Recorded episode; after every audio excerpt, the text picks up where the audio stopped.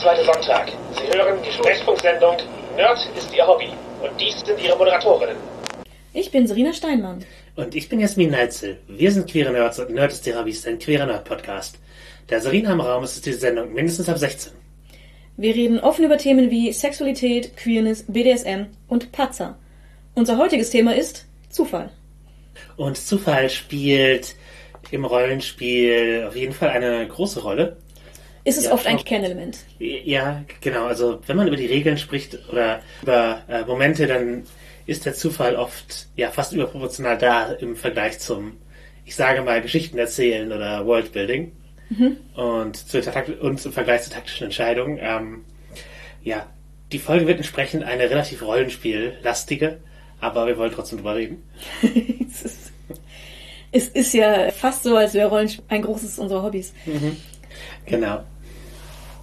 Also ja, Zufall kommt im Rollenspiel halt oft rein, um eine Unwägbarkeit reinzubringen. Also ein, das hat jetzt niemand entschieden.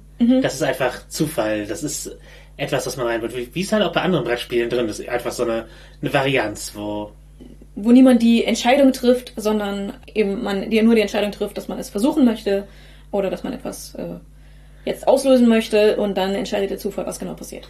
genau, das ist oft in Form eines Würfelwurfs. Das wird jetzt hoffentlich niemanden überraschen. Nein, genau. Also ja, Würfel sind eben, ja eines der zentralen Elemente bei sehr, sehr vielen Rollenspielen. Es ist eher ungewöhnlich, dass es würfellos ist.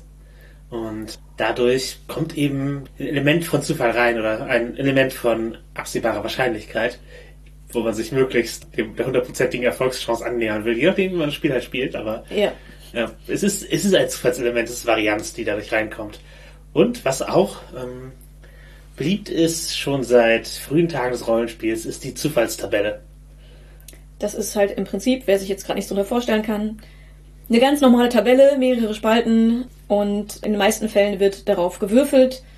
Das heißt, die hat eine ähm, Zahlenbeschriftung und die Zahl, die man erwürfelt, was im nächsten Feld steht, das muss passieren oder das wird passieren.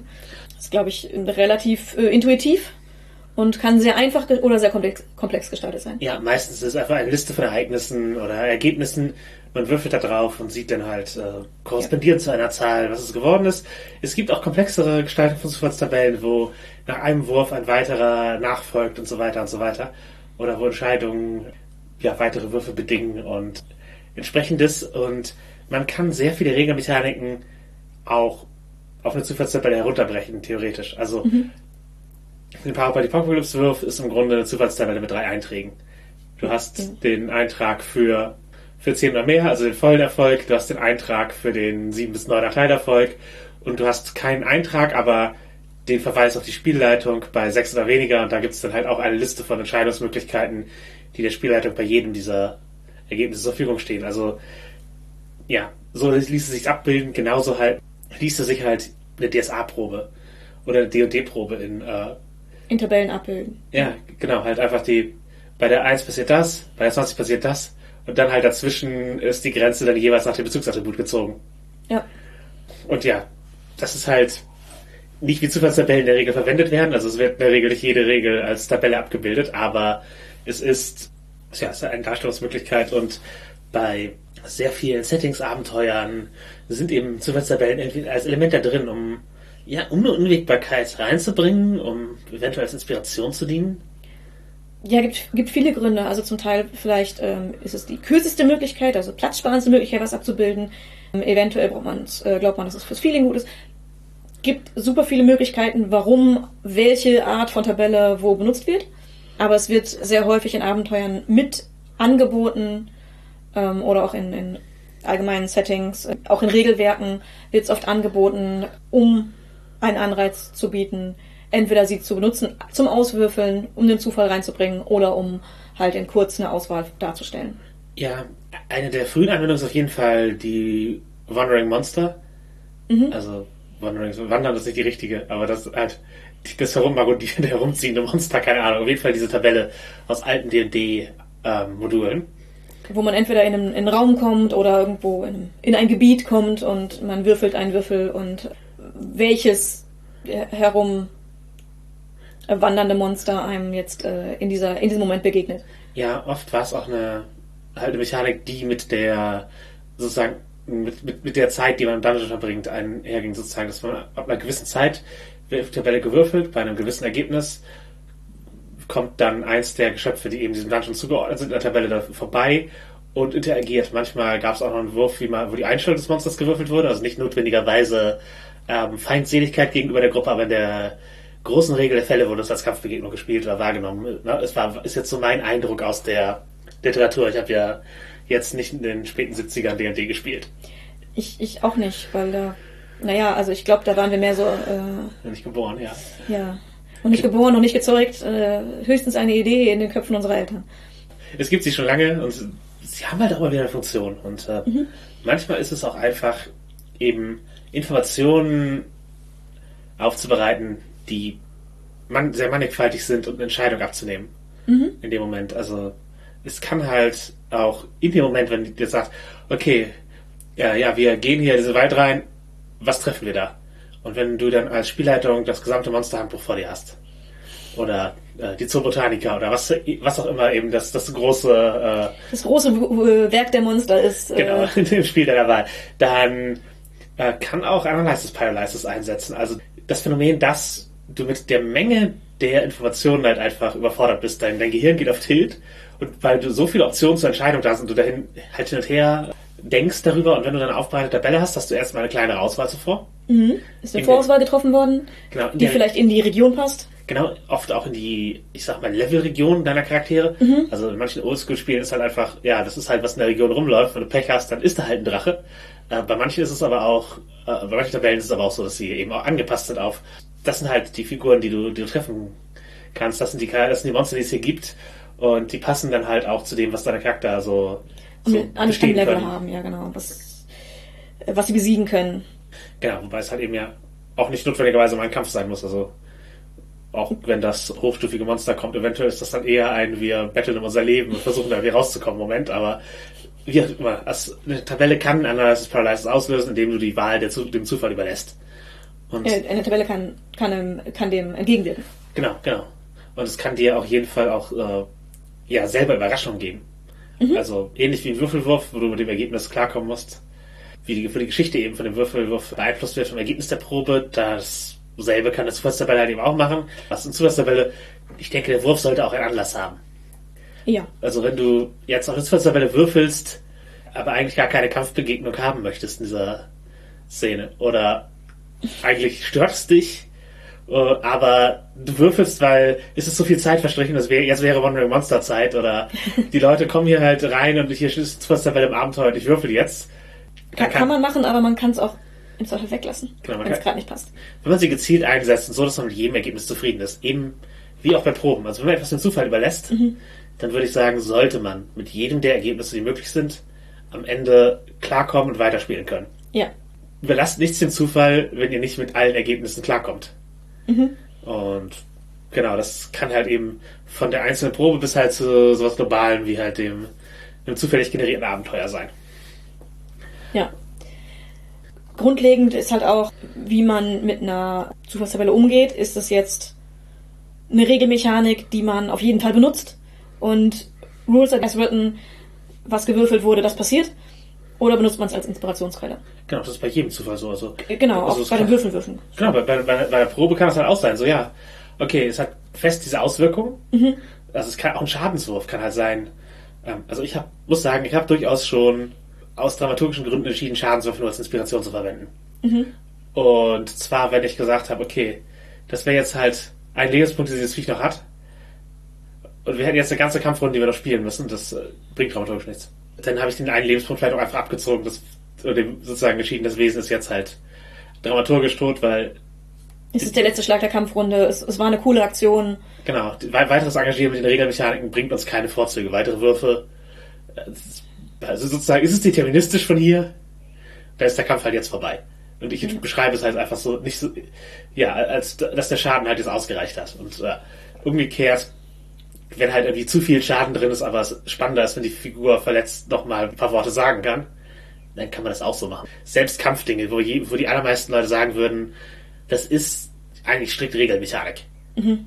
Und man würfelt eben, ja, halt, um halt auch, äh, ja, Mechaniken zu nutzen, manchmal kann das für mich auch Inspiration sein. Und genauso eben das, die Wandering Monster Tabelle kann halt sehr gut als Inspiration dienen. Und du, du kriegst halt erstmal, hier ist dieses Geschöpf und wie dieses Geschöpf auftritt und so, das kannst du alles bestimmen, was für eine Situation die Helden es finden und so. Mhm. Das, äh, das geht ja. Oder man kann es eben auch halt einfach als Regelmechanik benutzen, die dafür da ist, dass nicht so viel Zeit im Dungeon verbracht wird. Äh, es sind beides halt valide Nutzungen von Tabellen.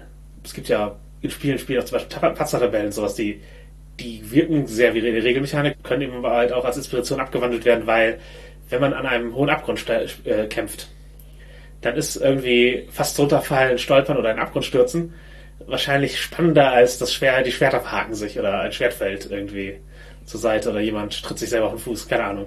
Mhm. Und andererseits, das Schwert verlieren kann dann halt auch eine ganz andere Auswirkung haben, als, als es das hat, wenn man nicht neben einem Abgrund äh, steht, wo es gleich runterfällt. Ja, genau, aber das eben, das ist halt dann, manche Ergebnisse werden manchmal durch, äh, ich sag mal, narrative Faktoren, Umgebungseinflüsse aus der Geschichte spannender oder weniger spannend. Und da würde ich dann eben auch eventuell spontan die Tabelle eindampfen oder halt entscheiden, dass welches Ergebnis der Tabelle jetzt kommt. Mhm. Oder wie man das Ergebnis der Tabelle eventuell abwandeln kann, dass es interessanter wird. Mhm, genau. Bist, äh, bist du da eigentlich d'accord, das so zu verwenden oder würde dich das stören, wenn, wenn eine Spielerin das einfach so entscheidet? Nicht dieselbe Tabelle zu verwenden wie sonst auch immer, weil die Situation anders ist. Also mich persönlich würde es gar nicht stören. Ich kenne durchaus Leute, die das stören würde. Da muss man halt auch ein bisschen mit der Gruppe kommunizieren, wie immer. Und gruppenvertragsmäßig festhalten, was gewünscht ist. Ich denke nämlich auch, dass, also, das ist, was du im Gruppenvertrag besprechen kann, aber was, wo du auch spontan nachfragen. Also, manchmal kommst du ja nicht. Weiß man es vorher nicht. Das ist halt nichts, was man eventuell vor der Kampagne bespricht, sondern hat dann in dem Moment, in dem der Kampf äh, auf einer Clip äh, plötzlich ausbricht, den man gar nicht geplant hatte oder den man gar nicht an dieser Stelle geplant hatte. Ja, da, dann kann man halt auch sagen, hey, ich ist okay, wenn wir nicht die Tabelle würfeln, sondern der Patzer bedeutet einfach das oder. Oder, oder ich, ich sage euch, was der Patzer bedeutet und wir nehmen nicht die Tabelle. Fragt man halt dann in der Situation. Ja, yeah, genau. Einfach, einfach dieses, ja, eine Hausregel ankündigen, denke ich. Das ist, mhm. äh, das, das ist okay. Also wenn, wenn die Erwartung ist, dass der Tabellenwurf eine, eine Regelmechanik ist. Wenn es einfach ist, wir würfeln hier, um uns, uns gegenseitig inspirieren zu lassen, dann sind die meisten Leute ja sehr viel spannender genau damit. Und wir hatten mal bei DSA irgendwie sehr oft dasselbe Ergebnis auf einer Tabelle gewürfelt gehabt und da wurde es natürlich irgendwann abgewandelt und äh, eher so Boring, wir nehmen was anderes. Ja. Immer die Sieden. Ge äh, genau, genau. Ansonsten ist natürlich mal die Frage, wer wirft, wer wirft auf die Tabelle? Die Person, die den Patzer hatte, oder die Person, die gerade bei der es um die Entscheidung geht, oder die Spielleitung, oder genau. die anderen in der Reihe um. Ja, das, genau, das heißt, bei, bei Zufallstabellen für Ereignisse würfelt die Spielleitung das hinter ihrem Schirm irgendwie zusammen, oder um dann halt im Zweifel auch Illusionismus zu betreiben, zu sagen, ja, natürlich war es das Ergebnis der Tabelle, wenn es eh nicht, wenn, ja. sozusagen die Anpassung nicht offen zu machen. Mhm. Oder ist es ein, äh, ja, wird, wird es offen gewürfelt, sagen die Spiel, dann kennen die Spiele natürlich äh, die korrespondierenden Zahlen zu den äh, Ergebnistabellen, was bei öfterer Verwendung natürlich ist halt was, was man durchaus absprechen kann, wenn Zufallstabellen eine Rolle im eigenen Spiel spielen. Genau. Andererseits, wenn man es im, im Rund macht, kann halt auch das Abenteuer von einer Person, also wenn jetzt ein Charakter ähm, ein quasi Solo-Ding für eine Weile macht, ähm, es aber die Möglichkeit gibt, viele Dinge auszuwürfeln von den Ereignissen, kannst du natürlich dadurch die anderen Spielenden mit reinziehen, wenn sie dann die, die Umgebung formen, indem sie das unter anderem ja, im, im Rund auswürfeln und dadurch mehr beteiligt werden. Ja, ja, genau. Das mache ich durchaus gerne. Das ist einfach, ja, das, das, das Gefühl der, der Beteiligung. Mhm. Ich lasse auch, wenn wir eine passende Anzahl von Leuten haben, weil so, so Poolsystem oder bei DSA mit mehreren Würfeln auch einfach gerne alle Leute Teil der Würfel würfeln für eine NSC-Probe. Ja, dann, dann hat, hat man müssen wir das Gefühl, äh, man äh, wäre Teil des, des Zufalls und des Schicksals, äh, was da rundherum passiert. Ich glaube, Mauscards war es, wo man, wenn man einem anderen Charakter hilft, gibt man ihm einen von seinen Würfeln. Mhm. Und je nachdem, ob der Würfel alleine für sich ein Erfolg oder Misserfolg war, war die Hilfe wenn die Hilfe erfolgreich oder nicht? Genau. Super. Das, das finde ich eigentlich eine, auch eine ganz, ganz schöne Lösung. Aber ja, ich glaube, wenn man eben so Tabellen, Zufallsmechaniken designt, dann sollte man sich in der Designintention schon bewusst sein, ist das eine Inspiration oder ist das eine Regelmechanik, die ich hier gerade schaffe? Also ist das eine Tabelle, die ich, wo, wo ich davon ausgehe, Leute würfeln, wenn es ihnen nicht gefällt, gucken sie sich was anderes an. Sie ist ja, es dient dazu, irgendwie zu inspirieren, Analysis Paradises, äh, Zum Gehen. Schreibblockaden, was auch immer. Ja. Ja, einfach so hier, wir würfeln und lassen uns dafür inspirieren, das bringt ein, äh, bringt ein Element in die Story oder das, das hier ist eine Regelmechanik, die möglichst nicht modifiziert werden soll, weil da ist auch Balancing hinter, das ist ein Teil der, des Story Designs, was auch immer. Und ich finde es auch, glaube ich, einfach sinnvoll, wenn das äh, kommuniziert wird im, äh, ja, in der Beschreibung. Weil, wenn die Leute es nicht wissen, dann benutzen sie es halt, wie es ihnen intuitiv vorkommt. Und eventuell ist es halt gar nicht, wie du es gemeint hast. Wenn du dich für keins davon entschieden hast beim Schreiben, dann äh, kann es eben auch sein, dass es einfach in verschiedene Richtungen zieht. Und dass die, dass die Regel dann von Leuten sehr unterschiedlich verstanden wird. Genau, weil es gibt für jede Art von Zufallselement Gründe, warum man es als Inspiration oder als Regel verwenden kann. Wie eben bei dem Beispiel mit dem, mit dem Schaden beim, Mon beim Gegner. Eine LE zu viel oder zu wenig, um die Situation cool zu gestalten. Kann der auslösende Faktor sein, warum man es gerade eher als Inspiration als als Regel benutzt. Genau, die Frage ist dann immer, wer entscheidet sowas? Die Gruppe oder die Spielleitung? Also in einem traditionellen System. Ist es halt tatsächlich ein, also stellt die Spielleitung das zur Wahl, so, ey, der, das Viech hat jetzt noch einen Lebenspunkt. Äh, eigentlich finde ich es cool, wenn es jetzt, jetzt besiegt ist, oder besteht ihr darauf, die Kampfrunde noch zu machen? Das wäre halt so eine, halt Ja. einfach ganz offen machen, ich würde gerne, ich würde aus dramaturgischen Gründen jetzt entscheiden, das ist so. Wenn man, für Leute, die sehr viel auf Spielmechaniken achten, ist das, glaube ich, oft wichtig. Und äh, genauso kann man eben auch sagen, ja, die Spielleitung entscheidet sowas, äh, entscheidet, was gewürfelt wird, ob das, ob es jetzt gerade eine Inspiration, ob es eine Regelmechanik ist. Und ja, wenn man eben entsprechend in der Gruppe äh, die Kommunikation findet, sowas zu sagen wie, ja, ich, ich das Würfelergebnis gefällt mir gerade nicht für meinen Charakter. So, ich habe hier gerade gewürfelt, das ist eigentlich, also ich ist eine Regelmechanik, aber ist es okay, wenn wir das ein bisschen modifizieren, damit es sich richtig anfühlt? Das passt mir einfach gerade nicht so. Und das, also ich finde es legitim, aber es ist wieder, es ist halt ein Gruppenvertragsding. Ja. Wie, wie so vieles. Das ist, das ist eine Absprache. Genau, in manchen Gruppen ist halt wirklich, die Regeln sind die Regeln und wir halten uns da knallhart dran. In anderen Gruppen wird damit viel freier umgegangen. Und da muss man sowas dann halt eben je nachdem absprechen. Ja, genau. Manch- Manchmal wollen die Spielleitung auch sagen, ich möchte auch genauso eine Hand der Zufallstabelle sein wie ihr. Das, ich modifiziere das jetzt nicht. Oder wenn man halt sehr herausforderungsorientiert spielt, dann kann es auch hilfreich sein, dass eben die Tabellen da sind und feste Regeln. Und manchmal geht es auch darum zu modifizieren. Bei sehr vielen Spielen, die Zufallselemente haben, eine Varianz, also gerade wettbewerbsorientierte Spiele, bei Brettspiele, Kartenspiele und sowas, geht es ja eher darum, die Varianz rauszunehmen, sozusagen, dass du versuchst, die Varianz möglichst zu reduzieren. Ein Beispiel davon war zum Beispiel das Kampfsystem von DSA 4, wo es letztlich im höheren Levelbereich nicht mehr darum ging, schaffe ich die Probe für die Attacke oder so, sondern du hattest halt immer Werte, bei denen es deterministisch war, dass du es schaffst. Und wie viel du zusätzlich ansagen kannst, eventuell sogar so viel, dass, der, dass, die, dass die Gegnerperson ihre Parade nicht mehr deterministisch schafft, das war eigentlich der, der Bereich, in dem du gespielt hast. Genau, Also- was, wie kann ich die Parade der Gegnerperson so weit senken, dass die es sch- schwer hat, sie zu schaffen, während ich mir noch sicher bin, dass ich es schaffe, dass ich die Attacke schaffe. Das war es, worum man gespielt hat und nicht um ein, ich hoffe, ich, ich, ich schaffe es, ich hoffe, ich, ich treffe und kann ich es, kann ich es mir überhaupt über, erlauben, irgendwelche Ansagen zu machen, irgendwelche Specials zu machen.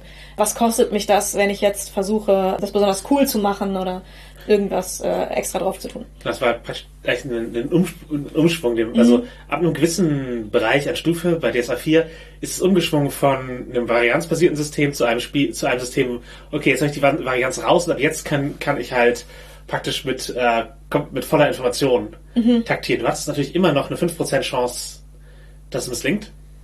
Patzer geht immer. Genau, Passer geht immer. Aber wenn diese, wenn, wenn diese Chance halt nicht eintritt, dann konntest du halt sagen, okay, ich, nein, zu einer 95%ige Chance schaffe ich das hier.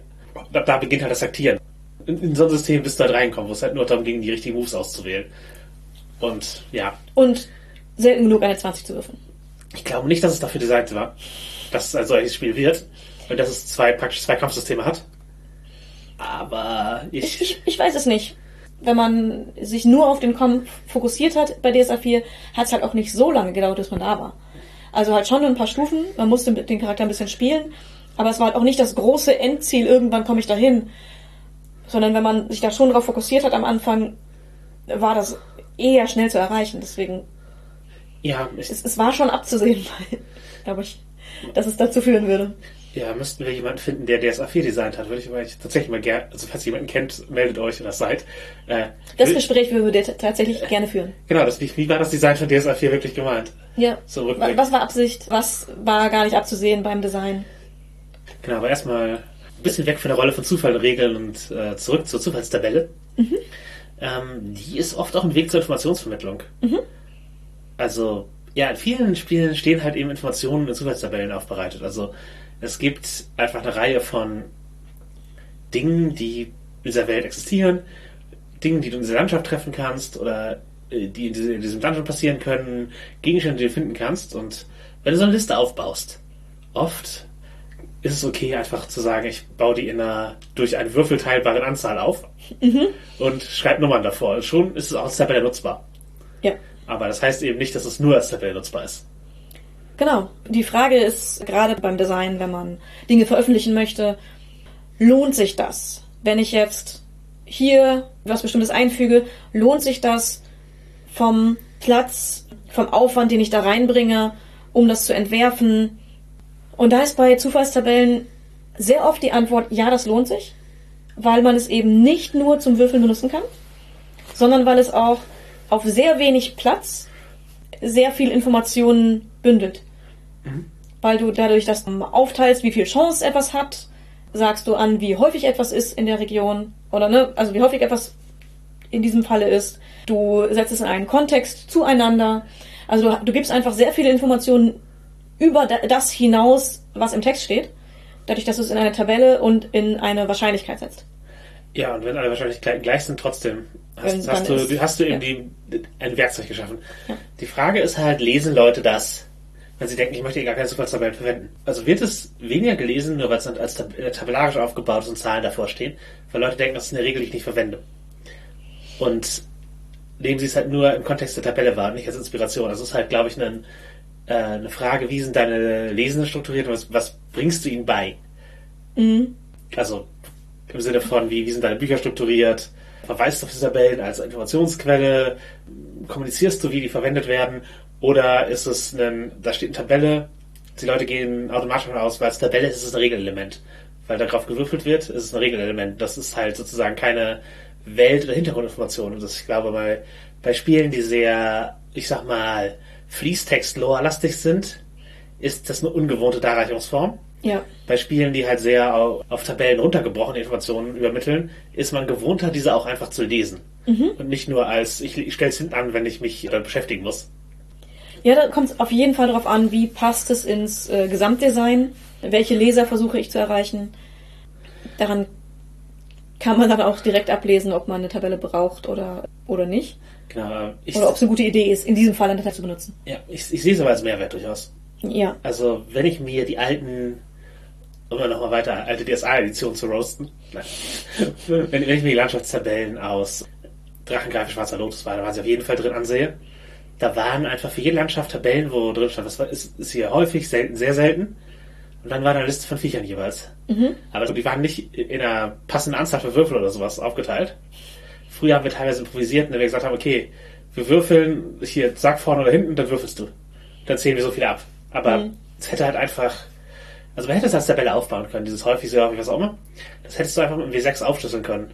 Ja. Oder mit einem W20 und dann einfach in der Mitte, das halt in der Mitte häufiger ist, oder was auch immer, 2 W6, um, eine, um die Glockenkurve zu bauen. Ja. Also du hättest einfach eine Zufallstabelle machen können, treffe ich jetzt eins der häufigen oder treffe ich eins der seltenen Viecher. Mhm. Und dann jeweils dir ein Viech mehr oder weniger ausdenken, um die, um, um eine Anzahl Würfel voll zu machen. Und dann, dann und du hättest es sofort nochmal als Zufallstabelle aufgebaut für die Leute, die gerade eine brauchen. Ja. Und so müsste man sich eigentlich, wenn man eine bauen will, die Tiere einzeln raussuchen, mhm. sich selber Wahrscheinlichkeiten festlegen und das dann aufschreiben, wenn man nur eine Anführungszeichen Wandering Monster Tabelle haben möchte. Genau. Also wenn man auch schon auf die Idee kommt, man kann hier eine Tabelle machen, dann kann man auch beim Rollenspiel direkt eine Zufallstabelle draus machen. Genau. Ähm, und wahrscheinlich hilft es irgendwem. Ja, bei DSA denken manche Leute, sie müssen es benutzen, aber es lässt sich ja mit einem kleinen Text vermitteln am Anfang. Das, das, dies, die dienen als Inspiration, wenn ihr würfeln wollt, würfelt. Ja, oder als Optionalregel äh, kennzeichnen. Ja, genau. Aber also Würfeln ist nicht das einzige Nutzen von Tabellen. Es, es können auch eben auch zur Inspiration zum Lesen mhm. und sowas dienen, aber ja, wenn ich jetzt sagen wir mal, keine Autorin bin, sondern eben das für, mein, für meinen Spieltisch eine Tabelle erstelle. Also kommt ja durchaus vor, dass man selber sagt, ich glaube, das Abenteuer könnte einer gebrauchen oder ich habe irgendwie, ich, hätte, hätte gerne dieses Zufallselement. Da ist natürlich die Frage, lohnt sich das? Vom Aufwand für mich persönlich. Ja. Was, also, was kann ich damit aussagen? Was äh, mache ich mir nicht Arbeit umsonst? Wenn ich zum Beispiel eine Ereignistabelle mache für das passiert, wenn die Charakter irgendwie ins Dorf reiten. Wenn ich Und du machst eine W6-Tabelle. Das heißt, Ja. wenn du einmal leitest für deine eigene Hausrunde, dann hast du fünf Optionen ausgedacht, die nicht passieren werden. Genau, aber wenn du es mehrmals verwendest, hast du gleichzeitig eine Tabelle mit relativ geringer Halbwertzeit, weil die Wahrscheinlichkeit ist dann 1 zu 6, dass du, das- dass, dass du sozusagen das Ereignis nochmal bekommst. Und dann greifst du schon nicht mehr so richtig. Also dasselbe Ereignis zweimal, also je spezifischer die Tabelle ist, umso geringer ist die Halbwertzeit der Wiederverwendung. Also ich habe auch schon eine, eine große W100-Tabelle benutzt für einen DSA Wavecrawl, also da habe ich absichtlich eben eine, eine sehr große Tabelle verwendet, wo einfach Zufallsereignisse auf See waren, die ursprünglich halt von einem, aus, ich aus einem Blog, englischsprachigen Blog gezogen habe und dann aventurisiert die Ergebnisse ein bisschen. Also es war mehr oder weniger einfach nur ein bisschen Modifikationsarbeit. Ich habe das hab nicht die, die Die hundertteilige Tabelle geschrieben. Genau. Aber ja, so, es, es kann halt wirklich ein, ein Teil der Vorbereitung sein. Und manchmal ärgerst du dich dann halt auch, wenn das was umsonst war. Gerade wenn sie nur für deine Verwendung ist. 100 Teile Tabelle und du benutzt sie einmal und denkst dir, okay, das war vielleicht ein bisschen viel Arbeit dafür. Bei so kleinen Tabellen sehe ich da, ob man sich jetzt ein Ereignis ausdenkt, das auf jeden Fall passieren wird, oder ob man sich äh, fünf, sechs ausdenkt, dass man die Auswahl hat. Ich finde, da ist die Mehrarbeit irgendwie relativ entspannt, äh, weil dann hast du dir auch schon mal Gedanken gemacht und hast dir diese Tabelle, selbst wenn du sie für das Abenteuer nur ein einziges Mal verwendest, eventuell nochmal für andere Gelegenheiten. Und kannst eventuell dann auch improvisieren, wenn es an einer anderen Stelle auch passen würde. Ja, äh, die Frage ist, wie klein muss die Anzahl der Ergebnisse sein, dass es sich überhaupt nicht mehr lohnt, eine Tabelle zu machen? Also, würdest du eine W4-Tabelle dir aufstellen? Und tatsächlich darauf würfeln? Aufstellen wahrscheinlich ja noch, äh, noch also als Option mir, mir hinschreiben, aber ich glaube, dann würde ich schon nicht mehr drauf würfeln. Dann kann ich auch auswählen. Für für mich ist der W6 immer irgendwie so die, die Mindestzahl an, wo ich, wo es sich lohnt, auf eine Tabelle zu würfeln. Ja. Also vielleicht noch, wenn es tatsächlich ein Zufallselement sein soll und du hast, keine Ahnung, drei Optionen, ne, so auf 1 bis 2 Ja, ja, auf dem klar. W6, kann man auch noch machen. Aber ich glaube, wenn ich es für mich selber mache, dann, dann muss der W6 schon sein. Sonst, so, wenn es tatsächlich für die Spieler ist, kann man auch, auch kleinschrittiger machen, aber für mich selbst äh, braucht es dann schon einen W6. Warum machst du das? Was? Zufallstabellen. Ich, ich für mich selbst finde sie super hilfreich, um mich bei der Improvisation zu unterstützen als Spielleiterin. Also ich gestalte oft Sandboxes. Hm? Das heißt, ich gebe den Spielern eine Richtung und dann lasse ich sie loslaufen. Und gucke, wo sie hinlaufen sollen. Und passe dann das Abenteuer an das an, was die Gruppe tun möchte. Und da hilft es mir halt ungemein nicht einfach, ich gestalte nicht die ganze Region oder die ganze Stadt komplett aus, sondern mache mir Zufallstabellen, was für Ereignisse passieren könnten, auf was die Gruppe treffen könnte, wie ein Ort gestaltet sein könnte. Einfach so ein paar Aspekte davon in eine Zufallstabelle.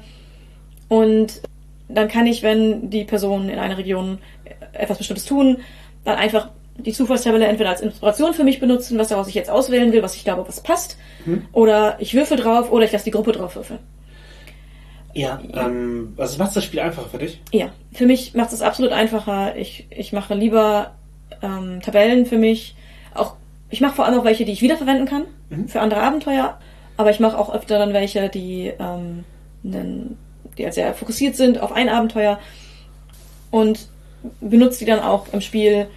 Ich, ich mache mir auch Namenstabellen für NSCs, die ich dann im Zweifel auswürfel, äh, dann, wenn, wenn spontan ich einen NSC brauche. Ja, ich nutze Zufallstabellen halt immer sehr bewusst als Designentscheidung. Also soll, soll das Gimmick sein. Ich möchte mit, diesen- mit Zufallstabellen arbeiten, wenn ich sie verwende, weil für mich ist Improvisation oder Recherche oft einfacher. Also ich lese mir, keine Ahnung, den Wikipedia-Artikel zur Stadt durch oder gehe, gehe die Straße auf Google Maps ab oder lese halt das Quellenbuch und gucke mir an, was für Orte in der Region sind, was es so gibt. Dann habe ich einfach sozusagen diese Datenlage im Hintergrund und improvisiere von der aus. Das ist für mich einfacher, als eine Tabelle zu würfeln und dann das Ergebnis zu verarbeiten. Also für mich entsteht eine größere Pause im Spiel durch diesen zufälligen Input, als wenn ich im Flow bleibe und einfach im Moment Dinge rein improvisiere. Also es, kann, es kann immer halt zu einer kurzen Pause zum Nachdenken kommen, natürlich, wenn man auf irgendwas Unvorbereitetes äh, trifft, aber für mich sind Zufallstabellen dabei weniger eine Hilfe als stichpunktartige Informationen oder einfach Recherche im Vorfeld. Ja, für mich genau andersrum. Wenn ich im Vorfeld recherchiere und ich dann mir stichpunktartige äh, Informationen aufschreibe, also ist für mich wenig mehr Arbeit, das in eine Zufallstabelle zu bringen, als mhm. es nur in Stichpunkten aufzuschreiben. Und wenn ich es nur lese, ist die Wahrscheinlichkeit groß, gerade wenn ich mehrere Tage vor der Viren die Recherche mache, dass ich es bis dahin nicht mehr genug äh, im Kopf habe, als dass ich es äh, spontan benutzen könnte. Das heißt, ich muss mir Notizen machen. Und durch meine Notizen zu gehen und zu gucken, wo was steht und mich zu erinnern, was ich daraus benutzen könnte, dauert für mich länger, als eine Tabelle zu machen, zu wissen, welche, auch zu notieren, welche Tabelle welche ist, kurz drauf zu würfeln und dann einen Aspekt zu haben, den ich benutzen kann. Das ist für mich tatsächlich einfacher. Mhm. Ja, das ist auf jeden Fall ein Argument, also was ich so Tabellen verwendet habe, sind halt oft relativ spektakuläre mhm. Sachen. Also eben dieses, diese Wave-Crawl-Tabelle, wo eben das Ganze darum ging, dass Zufallsereignisse auf dem Meer passieren und sowas. Also einfach um, ja. um die oft entstehende Langeweile, die Seefahrtskampagnen so kennzeichnen kann. Mhm. Rauszunehmen, was, ich weiß nicht, ob ihr schon mal gespielt habt, aber oft ist halt so, ja, ist eine lange Seereise, hier gibt es Alltag an Bord und sowas. Und da habe ich halt oft eine Zufallstabelle genommen, wo auch eben manchmal manche Spielentscheidungen, manche misslungenen Proben oder Entscheidungen dazu geführt haben, dass darauf gewürfelt wurde und irgendwelche eventuell schlimmen Dinge passieren konnten. Mhm. Das fand ich äh, tatsächlich eine ganz, ganz, gute Mechanik, dass eben ein, bei Misserfolg kommt die Tabelle oder wenn die Reise sich verzögert, kommt die Tabelle. Also dass, dass, dass äh, der Wurf darauf nicht notwendigerweise was Gutes war, wo die Spieler sich darauf gefreut haben, aber eben durchaus immer wieder äh, ausgelöst wurde, auch durch eben durch Zufall. Mhm. Dass überhaupt das, das überhaupt reingebracht wird und das, äh, das hat das Abenteuer auf jeden, hat dem Abenteuer auf jeden Fall seine eigene äh, Note gegeben und auch eben ja, ja viel Improvisation und Ereignisse, die so nicht passiert wären. Mhm. Ja, ich habe jetzt ähnliche Mechanik benutzt äh, für ein äh, Vulkanausbruch-Abenteuer, mhm. wo eben einfach Dinge, die ja in, in, welchem Zustand der Vulkan an dieser Stelle im Abenteuer ist, zum Teil durch Zufallstabelle entschieden wurde. Mhm. Und das hat ihm auch einen, einen interessanten Aspekt eingebracht. Mhm ja, gut, ich habe vorher ein bisschen Vulkane recherchiert, was so alles passieren kann. Mhm. Und, und Regionen recherchiert. Die Spielenden mussten auf dem Vulkan etwas erledigen. Mhm. Und der stand kurz zum Ausbruch, das, das, haben sie mitbekommen, aber dadurch haben sie sich halt nur mehr beeilt. Mhm. Konntest, du konntest beeilen, dann modifizieren, wie der, also sozusagen wie der Wurf auf den Zustand des Vulkans ist? Ja. Also je nachdem, was sie getan haben, wurde habe ich eine andere Tabelle verwendet. Mhm. Also es gab quasi Tabellen je nach äh, Zeitpunkt vom Vulkanausbruch und je nach Aktionen der Gruppe mhm. hatte ich ein paar verschiedene ähm, Tabellen rausge rausgesucht. Ich muss sagen, ich habe oft, wenn ich Spielleiter, habe ich nicht super viele Zufallstabellen, aber halt so zwei, drei, die ich brauchen könnte. Mhm. Mhm. Und äh, das war ein Abenteuer, wo ich halt sehr, sehr viele Zufallstabellen hatte und auch sehr viel, äh, sie sehr viel benutzt habe und äh, schon mit der Absicht reingegangen bin, sie zu benutzen. Mhm wo es halt nicht war, ich habe welche liegen für den Fall, dass sowas kommt, damit ich vorbereitet bin, sondern wo ich halt in der Absicht äh, sehr viel drauf zu würfeln sie vorbereitet habe. Mhm. Ja, also ja, wenn so eine Zufallstabelle halt auch irgendwie zu, dazu passt, zu dem, was gerade passiert und äh, die, mhm. also die Ergebnisse halt den Ton des Settings treffen, ist auf jeden Fall oft eine Bereicherung. Oder das, was ich in Spielrunden oft erlebt habe, ist, dass die Zufallstabelle fast eher ein Comedy-Element ist es gibt Spiele, die das sehr, sehr absichtlich machen mhm. und benutzen ich, halt halt Teenagers from Outer Space zum Beispiel, das ja einfach Zufallstabellen als Comedy-Element verwendet, um Random-Kram reinzubringen. Aber es gibt eben auch Spiele, wo es einfach gar nicht passt und es trotzdem absurd wird dadurch. Mhm. Sowas wie, ich sag mal, die Wahnsinnstabelle bei Call of Cthulhu führt oft dazu, dass am Ende ja eine fiese Parodie von einer psychischen Krankheit gespielt wird am Tisch, die die Stimmung bricht. Sicherlich nicht besonders nett gegenüber Leuten ist, die, die mit dieser psychischen Krankheit echte Erfahrungen haben und auch nicht weiterhilft. Das ist halt so ein, man würfelt drauf, weil es irgendwie so zufällig drin ist und dann hat man, hat man halt dieses Spielelement drin, wo, wo man unvorbereitet mit, mit umgehen soll. So. Mhm. Ja. Und es kann, wenn die Spielrunde eh ein bisschen in, in die Comedy-Richtung ging, das kann ja Xulu auch, kann das halt auch passen und, und unterhaltsam sein, aber es kann halt auch komplett den Ton brechen und, und einfach nur unangenehm werden. Ja, es, ja, also diese Tabelle gerade als negatives Beispiel, weil, sie, weil es so ableistisch wird oft im Spiel. Mhm. Und ja, weil der Rückgriff auf die Parodie eben vielen leichter fällt als in dem Moment. Weil, die- weil, Als es ernst zu nehmen. als es Ja. ernst zu nehmen, weil manchmal auch gar nicht die, die, Recherchegrundlage da ist, es ernst zu nehmen. Mhm. Oder es, ich sag mal, also real- realistischen Erfahrungen von psychischer Krankheit nicht entsprechen kann. Oder auch, weil es eine random Tabelle ist, die, wo der Zufall reinkommt, zur Situation vielleicht gar nicht passt. Ja, genau. Und sowas, sowas kann halt oft passieren. Oder halt zufällige Charaktererschaffung. Du hast einfach einen, einen absolut nicht passenden Charakter, der, wo du auch selber keine Lust hast, den ernsthaft zu spielen, der dann irgendwie mit in diese Gruppe reinkommt und es ist einfach absurd unpassend. Ja. Und das kann halt, äh, das, das, das kann halt richtig scheitern oder das kann den Ton eines Abenteuers richtig in den Abgrund reißen. Und ich meine, wir haben häufiger Xulu gespielt mit zufälliger Charaktererschaffung und es kann echt cool funktionieren. Oder nicht? Ja, ich habe es früher öfter verwendet, mittlerweile tue ich es nicht mehr, oder kaum noch, Mhm. sondern mittlerweile gebe ich vor, mache ich vorgefertigte Charakter. Ja. Das ist, also, das ist Ich, ich kann es verstehen. Ich meine, ich hatte sehr oft sehr viel Spaß mit, dem, mit der äh, zufälligen Charaktererschaffung. Aber ich weiß halt auch absolut, was du meinst mit, es kann den Ton des Abenteuers äh, abreißen. Weil es, es, das ist passiert, wenn zu viele äh, absurde Dinge gewürfelt wurden, wo dann die Charaktere einfach nichts konnten. Das muss ja auch sehen, die, die waren dann halt einfach sehr, sehr unfähig für das Abenteuer, sehr unpassend für das Abenteuer. Hatten, es fehlten viele Eigenschaften, die man eigentlich, wo man erwarten würde, dass mindestens einer die irgendwie hat in die Gruppe, äh, ne, dass irgendwas eingebracht wird, die dann komplett fehlten. Ja, oder halt einfach, wie, wie die Charakter beschrieben wurden, wenn man, welche, also wenn irgendwelche Auffälligkeiten sind, das ist, das dann ins Cartooneske um, Ja. umschwingt. Ja. Aber ja, das ist natürlich äh, si- sicherlich in Lovecrafts Sinne, dass, äh, dass Ableismus und Dickenfeindlichkeit und sowas äh, gang und gäbe in einem System ist nach seinem Namen wird ihm gefallen. Das, äh, wahrscheinlich wäre es zumindest kein, keine Kritik von ihm. Ja, also, genau, es, es, es, kann, es kann halt richtig den Ton brechen, wenn es nicht, also es kann ab, absichtlich als Comedy-Element cool, aber wenn man eben eine Tabelle verwendet, dann ja, eventuell halt beim Würfeln und beim Interpretieren der Ergebnisse überlegen, wie binde ich es ins System ein?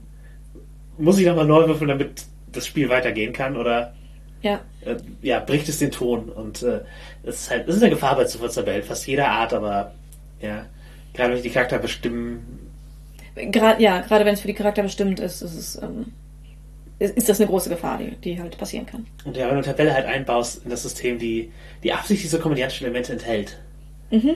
Dann muss das halt irgendwie zum System passen und es ist also ich, ich mag zum Beispiel die DSA 5 Zauberpatzer-Tabelle nicht.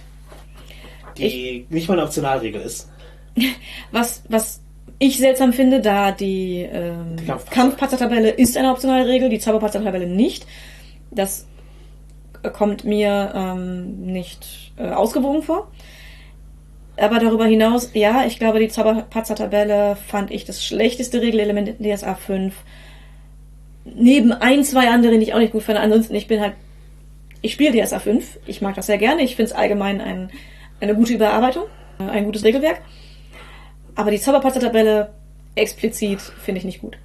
Ich habe die Tabelle, wo ich DSA 5 spiele, nie verwendet, weil ich glaube, dass sie halt den, den Ton des Systems bricht, weil Zauber sind so speziell und können finden in so einer Situation statt, dass man oft einfach sich selber was überlegen kann, wie der Zauber fehlschlägt in diesem Moment, auf die Szene zugezogen und zum anderen sind da halt Ergebnisse drin, die einfach die Story und die Charakter so brechen, dass es dass man sich nur ärgert. Das ist halt nicht ein, wie die Kampfpatzer-Tabelle, wo einem das runterfällt und Oder man, man stolpert oder vertritt sich oder so. Genau, eine Dynamik der Szene, sondern da ist sowas drin wie, der Geist des Zauberers tauscht für ein wie sechs Tage den Körper mit dem nächsten Lebewesen in seiner Nähe, das größer ist als eine Ratte.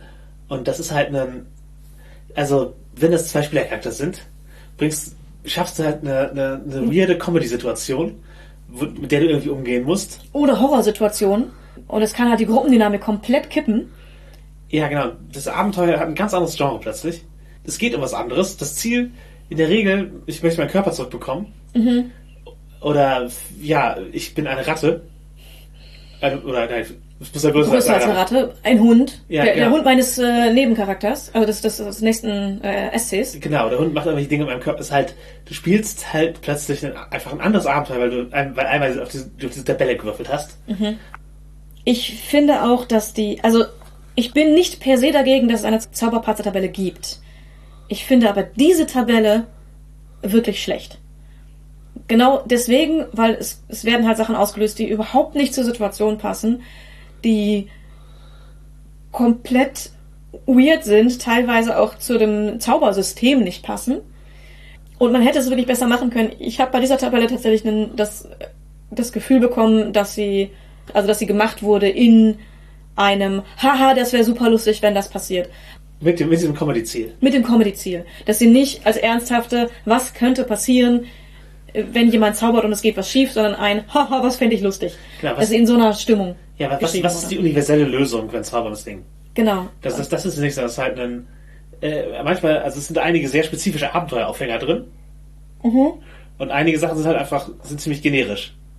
Und das bricht es natürlich auch ein bisschen und Und ich sag mal, bei DSA 5 gerade könnte man interessantere Dinge machen, wie, ich meine, die, die Zauber sind unterteilt in äh, Merkmale. Die sind, es können Einflusszauber sein, Verwandlungszauber und so weiter.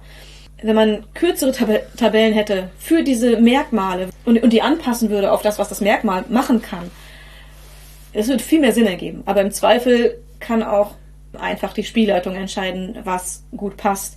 Ich meine, es macht, es, es ist einfach viel sinnvoller, wenn jemand, der gerade ins Feuerzauber wirft, sich verbrennt, weil er patzt, als dass, keine Ahnung, seine Haare eine andere Farbe haben. ja, ne, dass die Haare eine andere Farbe annehmen, macht, klar kann man das machen, wenn jemand gerade einen, einen Zauber macht, wo es um Style geht, wo die Person sich selber oder jemand anderen frisieren möchte. Ja klar, Patzer, okay, deine Frisur ist scheiße. Ja, ich glaube, was man daraus lernen könnte, ist, dass Tabellen entweder spezifisch genug Mhm. und passend für das, was sie machen wollen, sein sollten, oder, wenn sie halt im Grundregelwerk als nicht optionale Regel drinstehen, generisch genug sein sollten, dass sie in jede Situation passen können, Genau, und die nicht, dieses Spiel anbietet. und, und nicht ein neues Abenteuer auslösen. Genau, nicht und, und halt in jeden Ton Mhm. des Abenteuers hineinpassen. Also es ist halt eine, also wenn das halt eben DSA als System, das sehr viele verschiedene Genres auch im Rahmen der Fantasy bedient, dass all diese Genres mit, dieser- Patzer-Tabelle weiter gespielt werden können. Ja. Und ja, ich sehe ich momentan halt leider leider nicht so. so ja.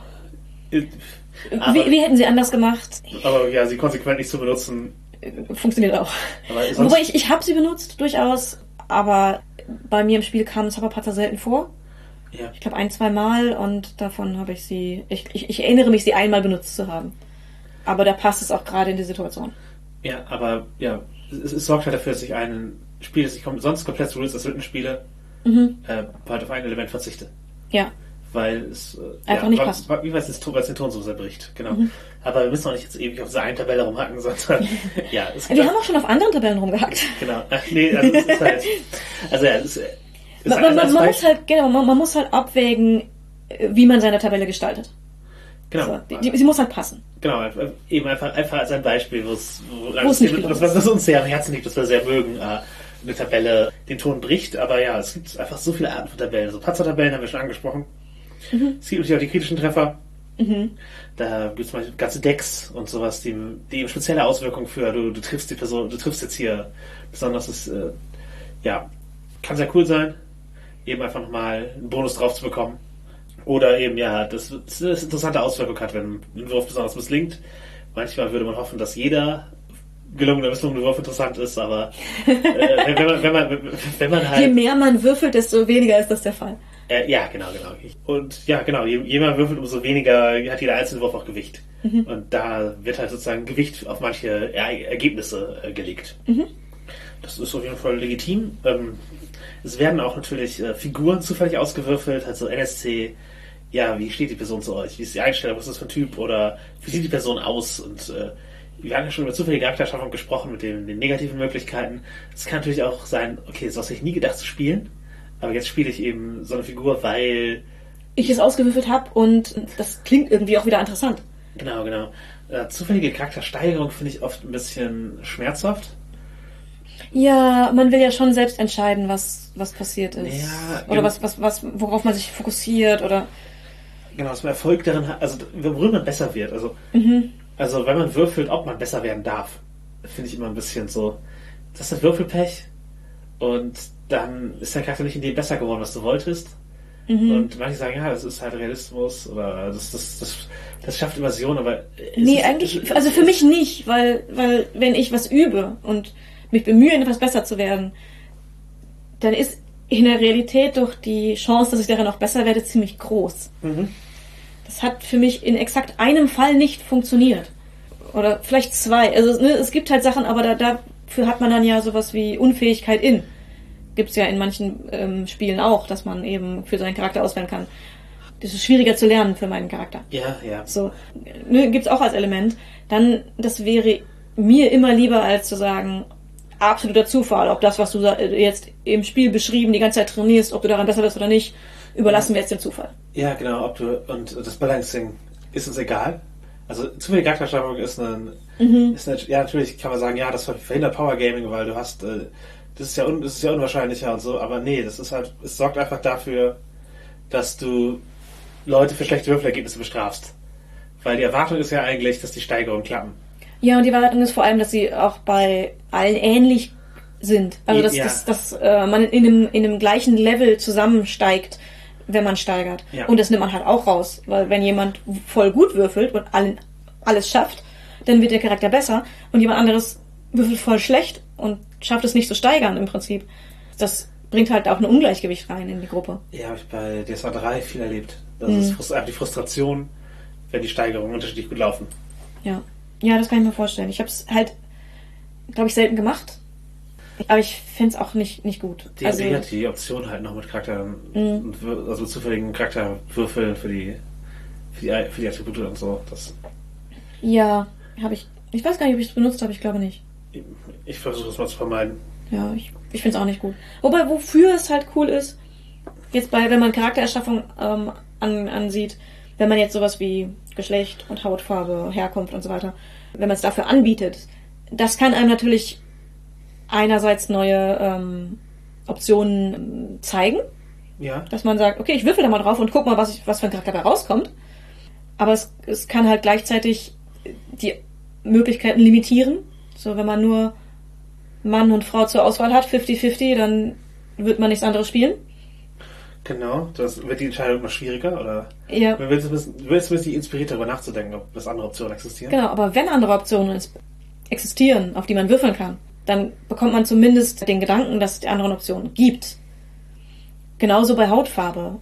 Wenn du verschiedene Hautfarben, verschiedene Kulturen zur Auswahl stellst, einfach als gleichwertig nebeneinander, dann ist offensichtlich Gesetz für deine Welt, dass all diese kulturellen Einflüsse, all diese Hautfarben gleichermaßen vorkommen. Wenn du eine Gewichtung reinsetzt, hast du eine Gewichtung in deiner Welt, welche Hautfarben mehr vertreten sind als andere. Wenn du keine Auswahl reinstellst, Dann Und- wirst du halt eben der Norm der Gesellschaft entsprechende Charakter bekommen. Also mehr, Ja. mehr so. Also dann werden andere zur Ausnahme. ja. Deswegen finde ich es da gar nicht schlecht, das zumindest als Option anzubieten Ja. und dann auf die Weise divers zu machen, wie du es in deiner Welt haben möchtest. Ja, also es, ist, natürlich, es gibt einen Bias in solchen Tabellen. Also ich bin dafür, die Optionen aufzuzeigen. Genau. Ich würde es nicht. Mit ja, bei LSC und so kann das interessant sein. Ähm, ich würde eigentlich lieber eine bewusste Diversität, eine bewusste Repräsentation haben.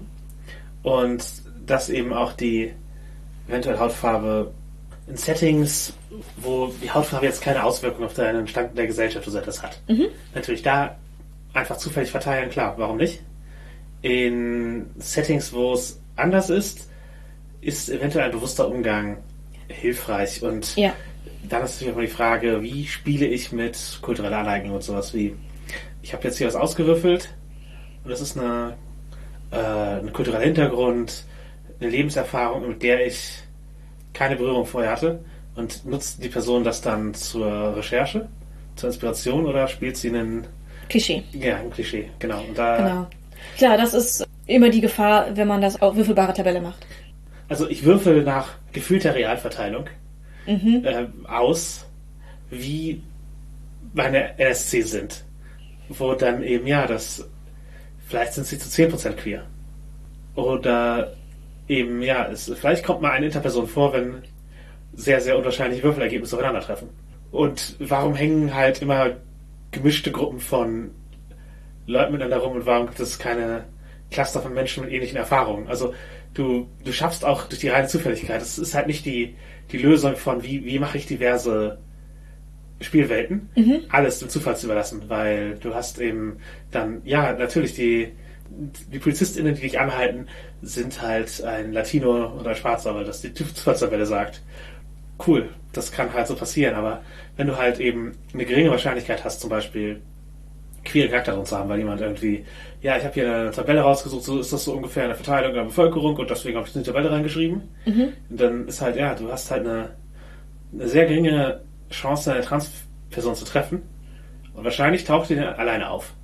Das mhm. ist halt nicht, dass du eine Gruppe von queeren Menschen hast, die irgendwie ihre Community oder sowas machen, durch Zufallswürfe, sondern du hast halt immer nur einzelne tokenhafte Verteilung mit zufälligen Eigenschaften. Und das ist, glaube ich, nicht, wie sich das in der Regel gesellschaftlich und biografisch entwickelt und äh, bildet deswegen nicht notwendigerweise Verhältnisse ab und schafft eben nicht notwendigerweise eine, eine gute eine, Repräsentation. Ja, genau, von mhm. Repräsentation, die auch Community als Element beinhaltet. Oder eben ein, ich möchte bewusst halt auch mal andere Figuren zeigen. Ja. Und ja, und natürlich ist dann immer die, ja, welche Vorstellung mache ich mir gerade in Fantasy-Welten von der Verteilung von bestimmten Eigenschaften. Das, das hast du schon angesprochen. Ja. Ja, ich, ich finde es halt, also ich finde Listen ähm, als Inspiration auch deutlich besser als zum tatsächlichen Auswürfeln. Wobei, wenn ich jetzt eine Gruppe NSCs mache, kann man halt einen auswürfeln und dann entscheiden, wie der Rest der Gruppe wird, mhm. wenn es halt egal ist. Ja, nee, du kannst auch Eigenschaften der Gruppe auswählen, aber ich. Also ich, ich finde es absolut wichtige Punkte. Man, wenn man das halt alles komplett im Zufall überlässt, wird man halt nicht besser in Repräsentation. Mhm. Aber als Inspiration finde ich es halt super, wenn eben aufgezeigt wird, welche Optionen da sind. Ja, und ich möchte sagen, man wird wahrscheinlich besser in Repräsentation, als wenn man die reine Norm hat. Genau. Also wenn man halt nur seine erste, seine erste Assoziation geht. Genau. Wenn es gute Listen sind. Mhm. Mit guten Querverteilungen, mit guten Eigenschaften, mit guten Hautfarbenverteilungen und so weiter. Wenn man dann auswürfelt, kann man halt einfach überrascht werden, was bei rauskommen könnte und sich Gedanken machen. Ja. Und das ist, finde ich, eine super gute Nutzung davon. Einfach random NSCs auswürfeln und die irgendwie spielen, kann man auch machen, ist aber halt weniger ähm, gute Repräsentation und weniger realitätsnah oder was auch immer man da möchte. Es ist dann halt einfach random. Und wenn man es aber benutzt, um sich Gedanken zu machen, wie so eine Person sein könnte und in welchem Umfeld die vorkommen könnte, dann ist es interessant benutzt. Ja, ich wollte es nochmal anmerken, weil ich schon öfter gehört habe, dass immer wenn Leute, wenn ich einen NSC einführe, dann werfe ich eine Münze, ob Mann oder Frau. Und damit halt sozusagen das Gefühl haben, Sexismus im Spielen gelöst zu haben. Und naja, ist ein Schritt. Ja. Aber denk weiter. Be besser als, äh, ich nehme immer einen Mann und aus, außer es ist die Schankmark, das ist immer eine Frau. Genau, genau außer, außer die Story verlangt, dass es eine Frau ist. Ja, oder, oder es soll sexy sein. Dann nehme ich die Frau. Genau. Und ja, was gibt es sonst noch in häufigen Tabellen? Also wir haben sicherlich schon über Landschaften geredet, also Landschaften durch Zufallstabellen bestimmen ist ja auf jeden Fall ein klassisches äh, ja. Spielelement. Da hat Hex, Hexcrawls, also man geht in einen Ort, dann würfelt man und was da, was da so ist, ist dann halt so. Da hat man die Landschaft wieder definiert. Äh, ganz klassisch, hatten wir auch schon mit Darstellung gesprochen. Patzer und, und Skripts haben wir auf jeden Fall auch schon. Und ja, ansonsten werden ja manchmal ganze ganze Abenteuer. Genau, oder Ereignisse oder Zwischen, Zwischenbegegnungen äh, mhm. generiert. Hast du da schon Erfahrung mit? Garantiert, wobei Abenteuer nicht, mhm. aber durchaus Zwischenereignisse. Habe ich auch schon selber gemacht mhm. für Abenteuer, dass, dass ich da äh, drauf zurückgegriffen habe. Habe ich auch schon redaktionell betreut, sowas. Aber ganze Abenteuer noch nicht. Hast du da mhm. was? Äh, nee. Also tatsächlich habe ich solche Generatoren selten verwendet. Mhm. Und ja, ich denke, können, können wir nicht viel drüber reden, dass eben. Genau, es, es, gibt es. Also es gibt Generatoren, wo man ganze Abenteuer sich erstellen kann. Und sich inspirieren lassen kann. Es ist halt nicht wie ich spiele, aber mhm cool, dass es sie gibt, würde ich sagen. Ja, ich glaube, es liegt an wahrscheinlich auch meinem Leitungsstil eher, aber ich, weiß nicht, wenn ich keine eigene Idee habe, mache mach ich es halt nicht. Also ich, ich denke mal, so, zur Inspiration sind die ganz cool. Mhm, ja, genau. Ansonsten, es gibt natürlich Sachen, die über, ich sage mal, die Tabelle und Würfel hinausgehen aus Zusatzelementen. Mhm. Ich würde Drop Tables nennen, die habe ich mir schon verwendet. Also Drop Table als Gedanke, Man wirft Würfel von oben von der Oberfläche, also von einer gewissen Entfernung. Und dort, wo sie landen und welche Zahl sie zeigen, bestimmt dann halt geografische Eigenschaften. Das kann man eben machen. Man wirft einen Schwung W6 auf ein, auf ein Blatt und äh, wo die sind, sind halt äh, Points of Interest und dann verbindest du die mit Karten, also mit, mit, mit, mit Wegen und sowas. Also hast du einfach zufällig was bestimmt. Also Äh, meist eine zufällige Karte, entweder in deinem Kopf oder tatsächlich aufs Papier, nach dem, was die, was die Würfel Ich anzeigen. würde sagen, auf- aus Papier in der Regel, weil Ist die Würfel, Würfel, Würfel ragst du schnell runter mit den Ergebnissen. Ähm, ich habe es auch schon verwendet, indem ich Würfel auf eine Aventurienkarte habe werfen lassen von den Spielenden. Und das waren dann die Points of Interest und ich hatte halt mehrere Tabellen erstellt, je nachdem, welche, sozusagen, welche Art von Landschaft da berührt wird. Das war dann halt eine große Expedition in den Norden und da, da gab es dann einfach mehrere Punkte, wo sie hinfahren konnten, durch das, durch die Ergebnisse bestimmt. Das war, das war auch cool. Es war ein Abenteuer für eine Convention, wo ich die Tabellen auch mehrmals verwendet habe, weil das Abenteuer da dreimal gelaufen ist. Ja, das, äh, da- dann ist das auch auf jeden Fall eine sinnvoll eingesetzte Tabelle. Genau, das ist auch die Art von, von Ereignis, wo, wo ich von gesprochen habe, dass es, dass es das Kern des Designs ist. Die Spielenden fühlen sich beteiligt, dadurch, dass, also, dass sozusagen sie die Würfel auf den, Auf den Tisch werfen. genau, Ja. also, ach, haben wir Glück, haben wir Pech gehabt und sowas. äh, Das war jetzt ein super hartes Ding, da haben wir äh, schlecht gewürfelt, aber irgendwie cool trotzdem. Und, also, es wirkte eben durch direkte Interaktion, dass sie sehen konnten, wie es passiert, wirkte es eben einfach wie ein, ein sehr interaktives äh, Erleben der Tabelle. Was, als du sagtest, aus einer gewissen Höhe ähm, hatte ich so eine Leiter im Kopf, auf die man steigt und dann aus so drei Metern Höhe dann die Würfel runterwirft. Ich glaube, das würde bei mir eher in äh, Verletzungen ausarten als in einem guten Ergebnis. Aber, Ja. aber schönes Bild im Kopf, Dankeschön. Äh, ja, es gibt andere Zufallselemente. Karten, Also Spielkarten, das, im Genau. Gegensatz zu Landkarten. genau. Landkarten oder Spielkarten. Eine Mischung aus Landkarten und Spielkarten Mhm. äh, wären Dungeon-Tiles. Also man legt praktisch, Dungeon-Elemente, Gänge raus aus, aus, aus dem zufälligen Deck. Ja, ja. Als jemand, der mit sowas äh, noch nicht gespielt habe, muss ich an das verrückte Labyrinth denken, das äh, Brettspiel. so ähnlich, ja. Wa- Wahrscheinlich könnte man die Karten auch, könnte man die Platten auch mischen und dann aneinander aneinander legen, um zu gucken, wo ein Dungeon ist. wir, wir bauen das verrückte Labyrinth und spielen darauf einen Dungeon. Ja. Also eigentlich ist ja ein Deck auch nur eine so eine, eine große Zufallstabelle. Ja, die halt eben anders gemischt wird. Oder man äh, korrespondiert halt Zufallsergebnisse zu einem Poker oder Skat oder Romeo was auch immer Blatt. Bei DSA gibt's Patzer, kritische Treffer, äh, Schatz.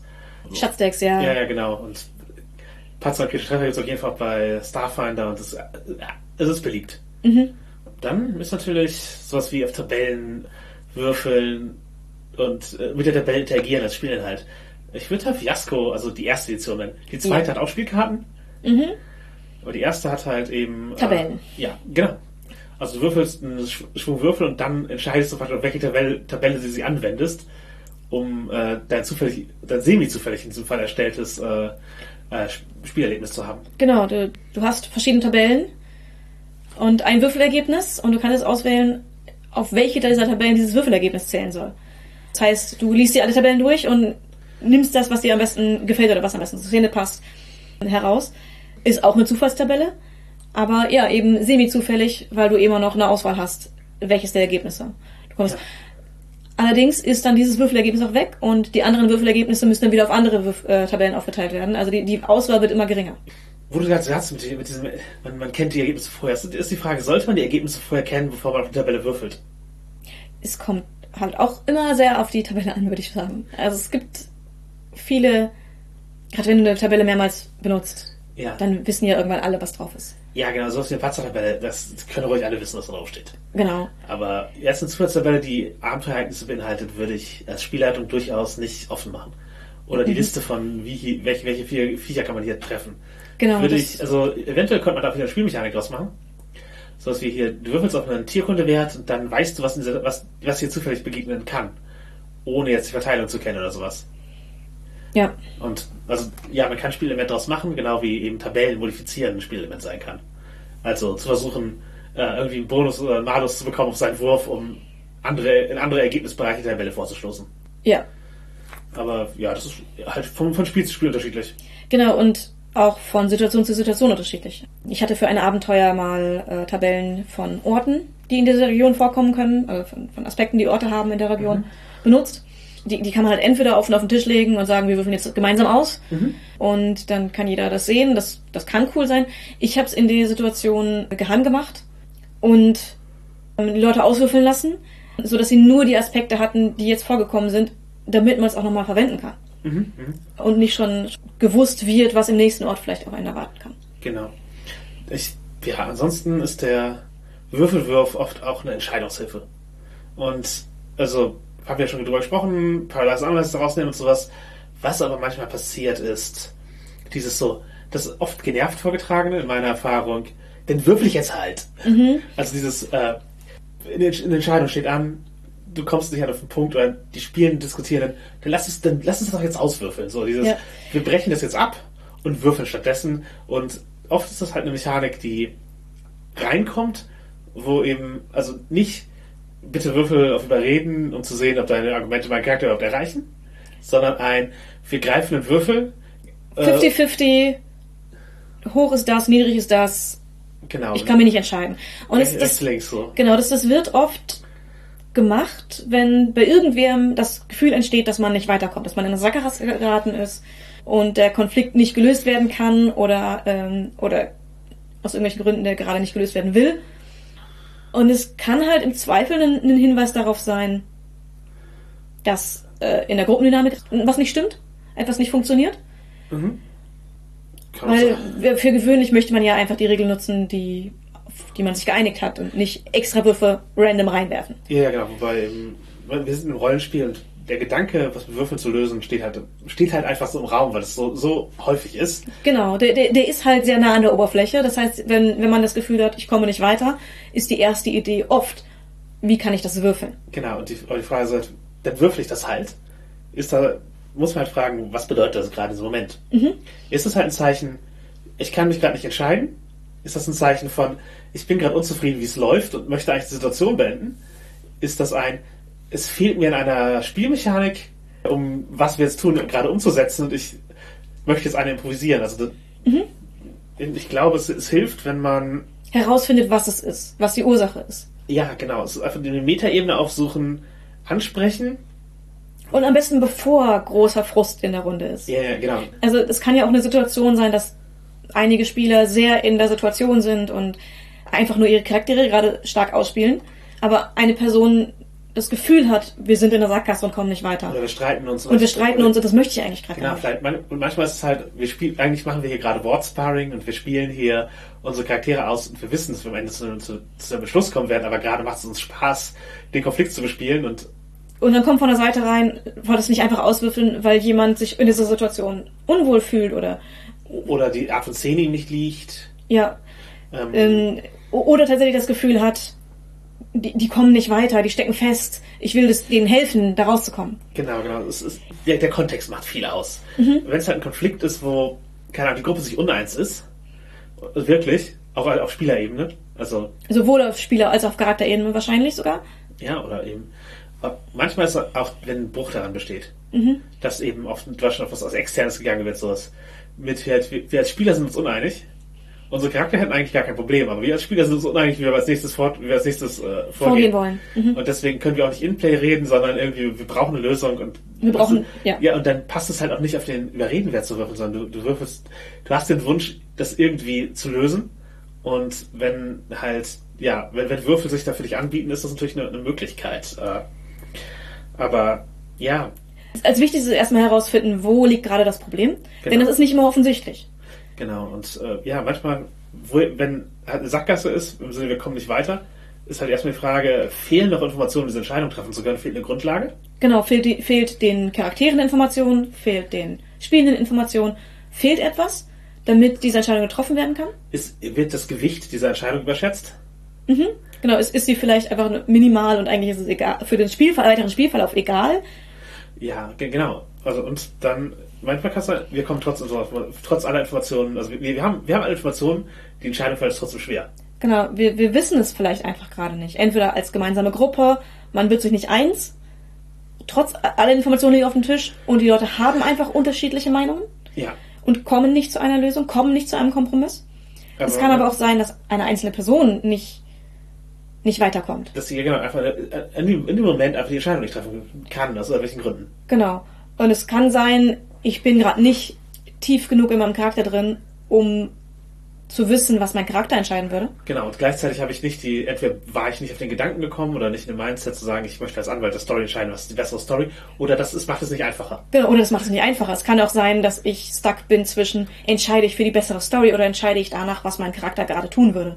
Auch da kann man feststecken Mhm. und sich nicht entscheiden können.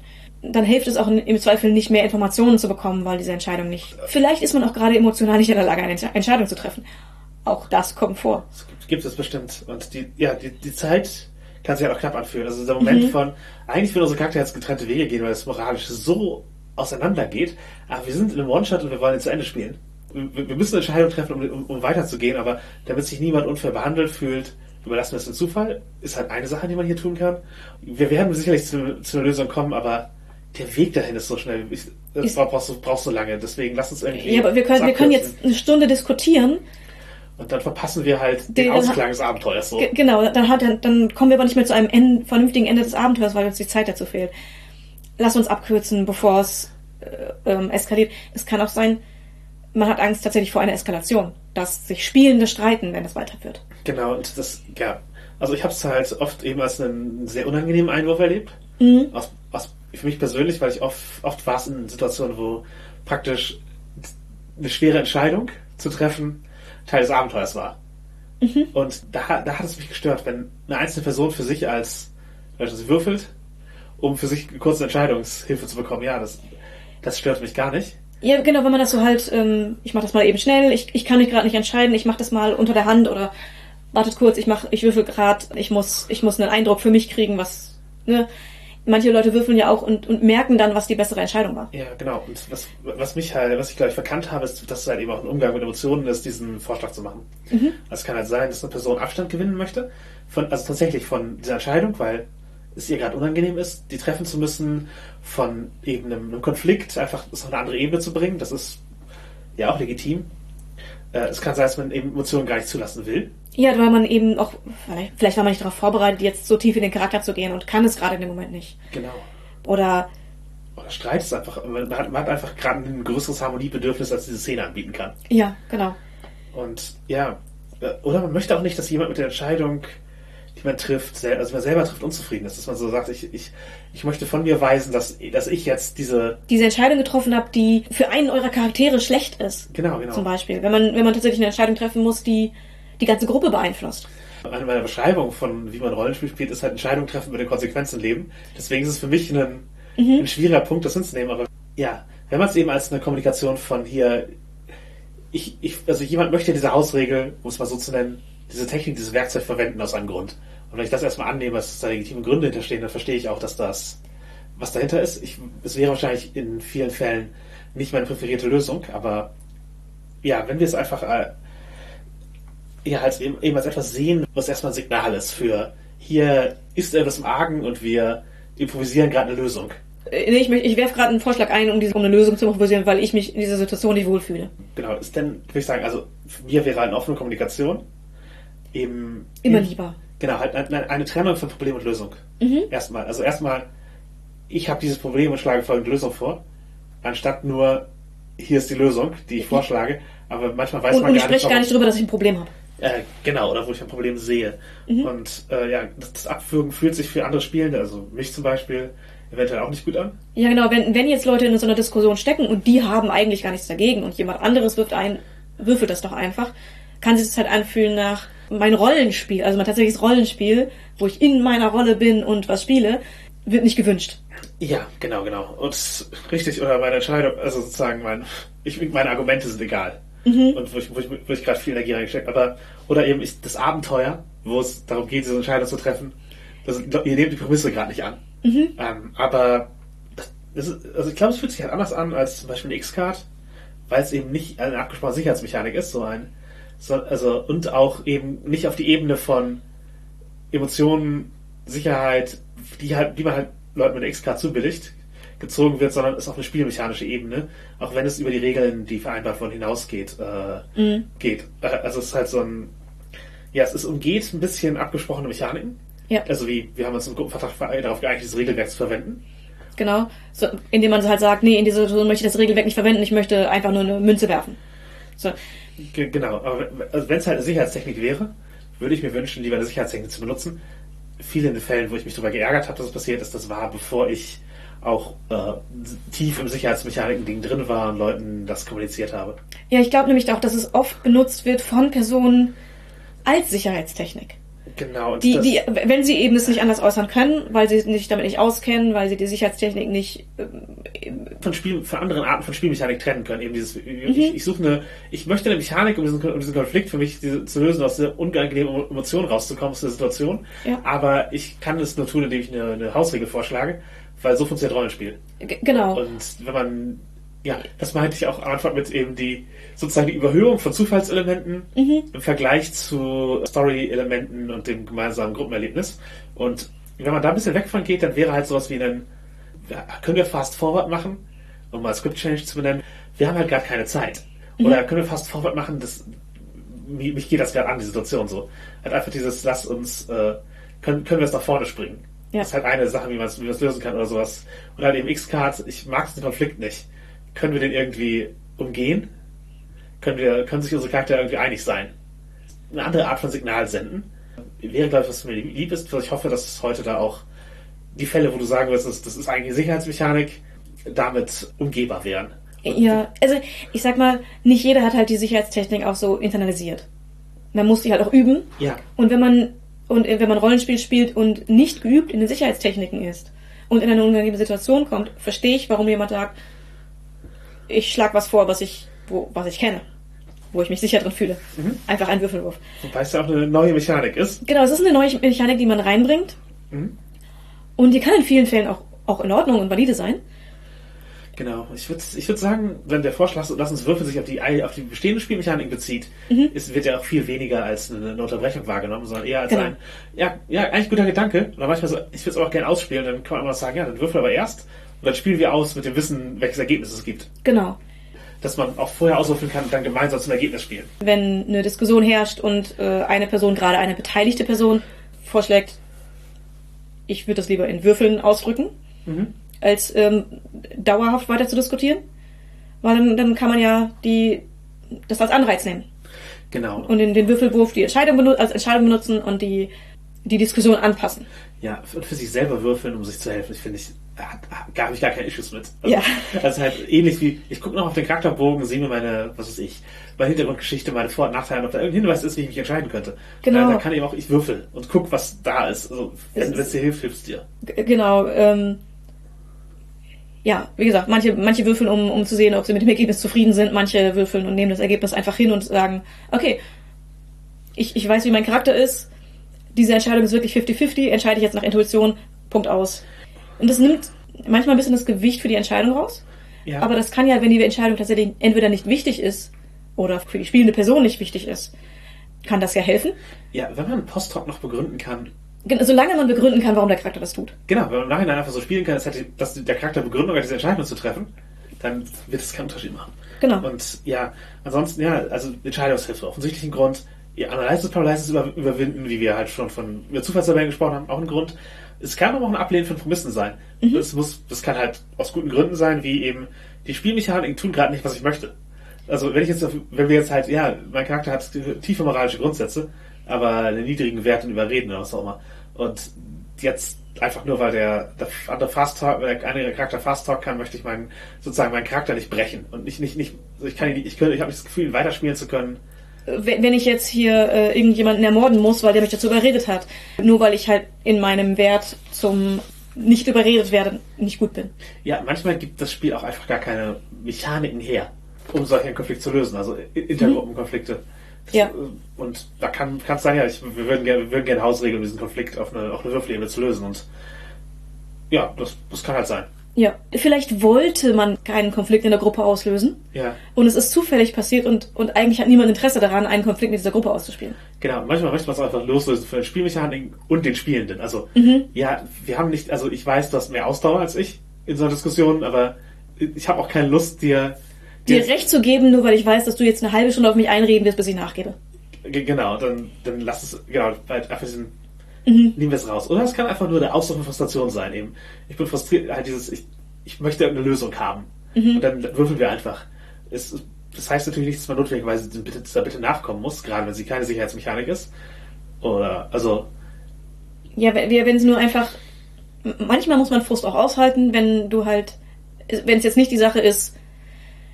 Weil ich, ich ist absolut verständlich, wenn jemand sagt, ich habe überhaupt kein Interesse an sozialen Szenen und die Gruppe sagt, gar kein Problem. Und dann werden ausschließlich soziale Szenen gespielt. Ja. Dann ist absolut verständlich, dass jemand frustriert ist und sagt, was soll das eigentlich? klar. Aber wenn jetzt ein, ein, ich sag mal, ausgewogenes Verhältnis ist zwischen, es gibt Kampfszenen, es gibt Detektivszenen, es gibt soziale Szenen und, und alles Mögliche. Und eine Person aber, die in den in sozialen Szenen immer denkt, oh, gar keine Lust, könnte es nicht einfach würfeln.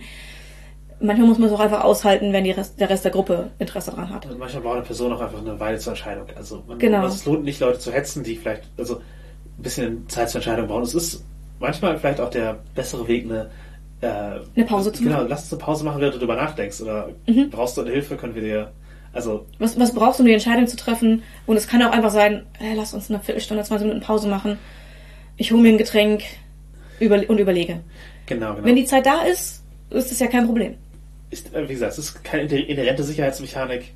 Mhm. Es ist halt erstmal ein Vorschlag einer Hausregel. Und wenn man es formalisiert, in vielen Fällen als Sicherheitsmechanik wird man wahrscheinlich eine andere wählen. Genau, und es ist, es ist eben auch eine, ja, es ist eben eine sehr spezielle Lösung für manche Arten von Problemen. Nämlich, äh, dass eine Entscheidung aus einem Grund nicht getroffen werden kann und ein Konflikt keine unmittelbare Lösung hat.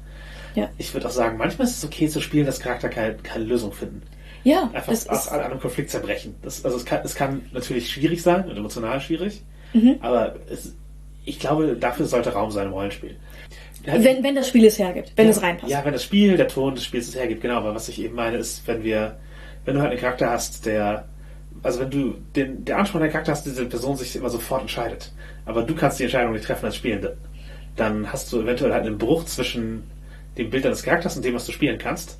Und eventuell ist es dann, ist, ist es eher schädlich, in, in dann diesen Freeze zu kommen, wo dein Charakter nicht handeln kann, weil du als Spielende nicht handeln kannst, weil du die Entscheidung nicht triffst, aber dein Charakter kann auch nicht in Play darüber reden, weil du das Bild von dem Charakter hast, dass, dass in Play die Entscheidung sofort fallen muss. Und das ist, äh, das, das führt, glaube ich, zu größeren Problemen, als wenn du eben einen Charakter hast, der seine Gedankenprozesse verbalisiert, weil dann kann die Gruppe daran teilhaben. Und wenn es ein interner Monolog ist. Ja. Oder selbst wenn dein Charakter auch sich zurückzieht, um selbst darüber nachzudenken, dann kann man ja immer noch in die Metaebene gehen und mit den anderen Spielenden darüber reden, worüber dein Charakter nachdenkt.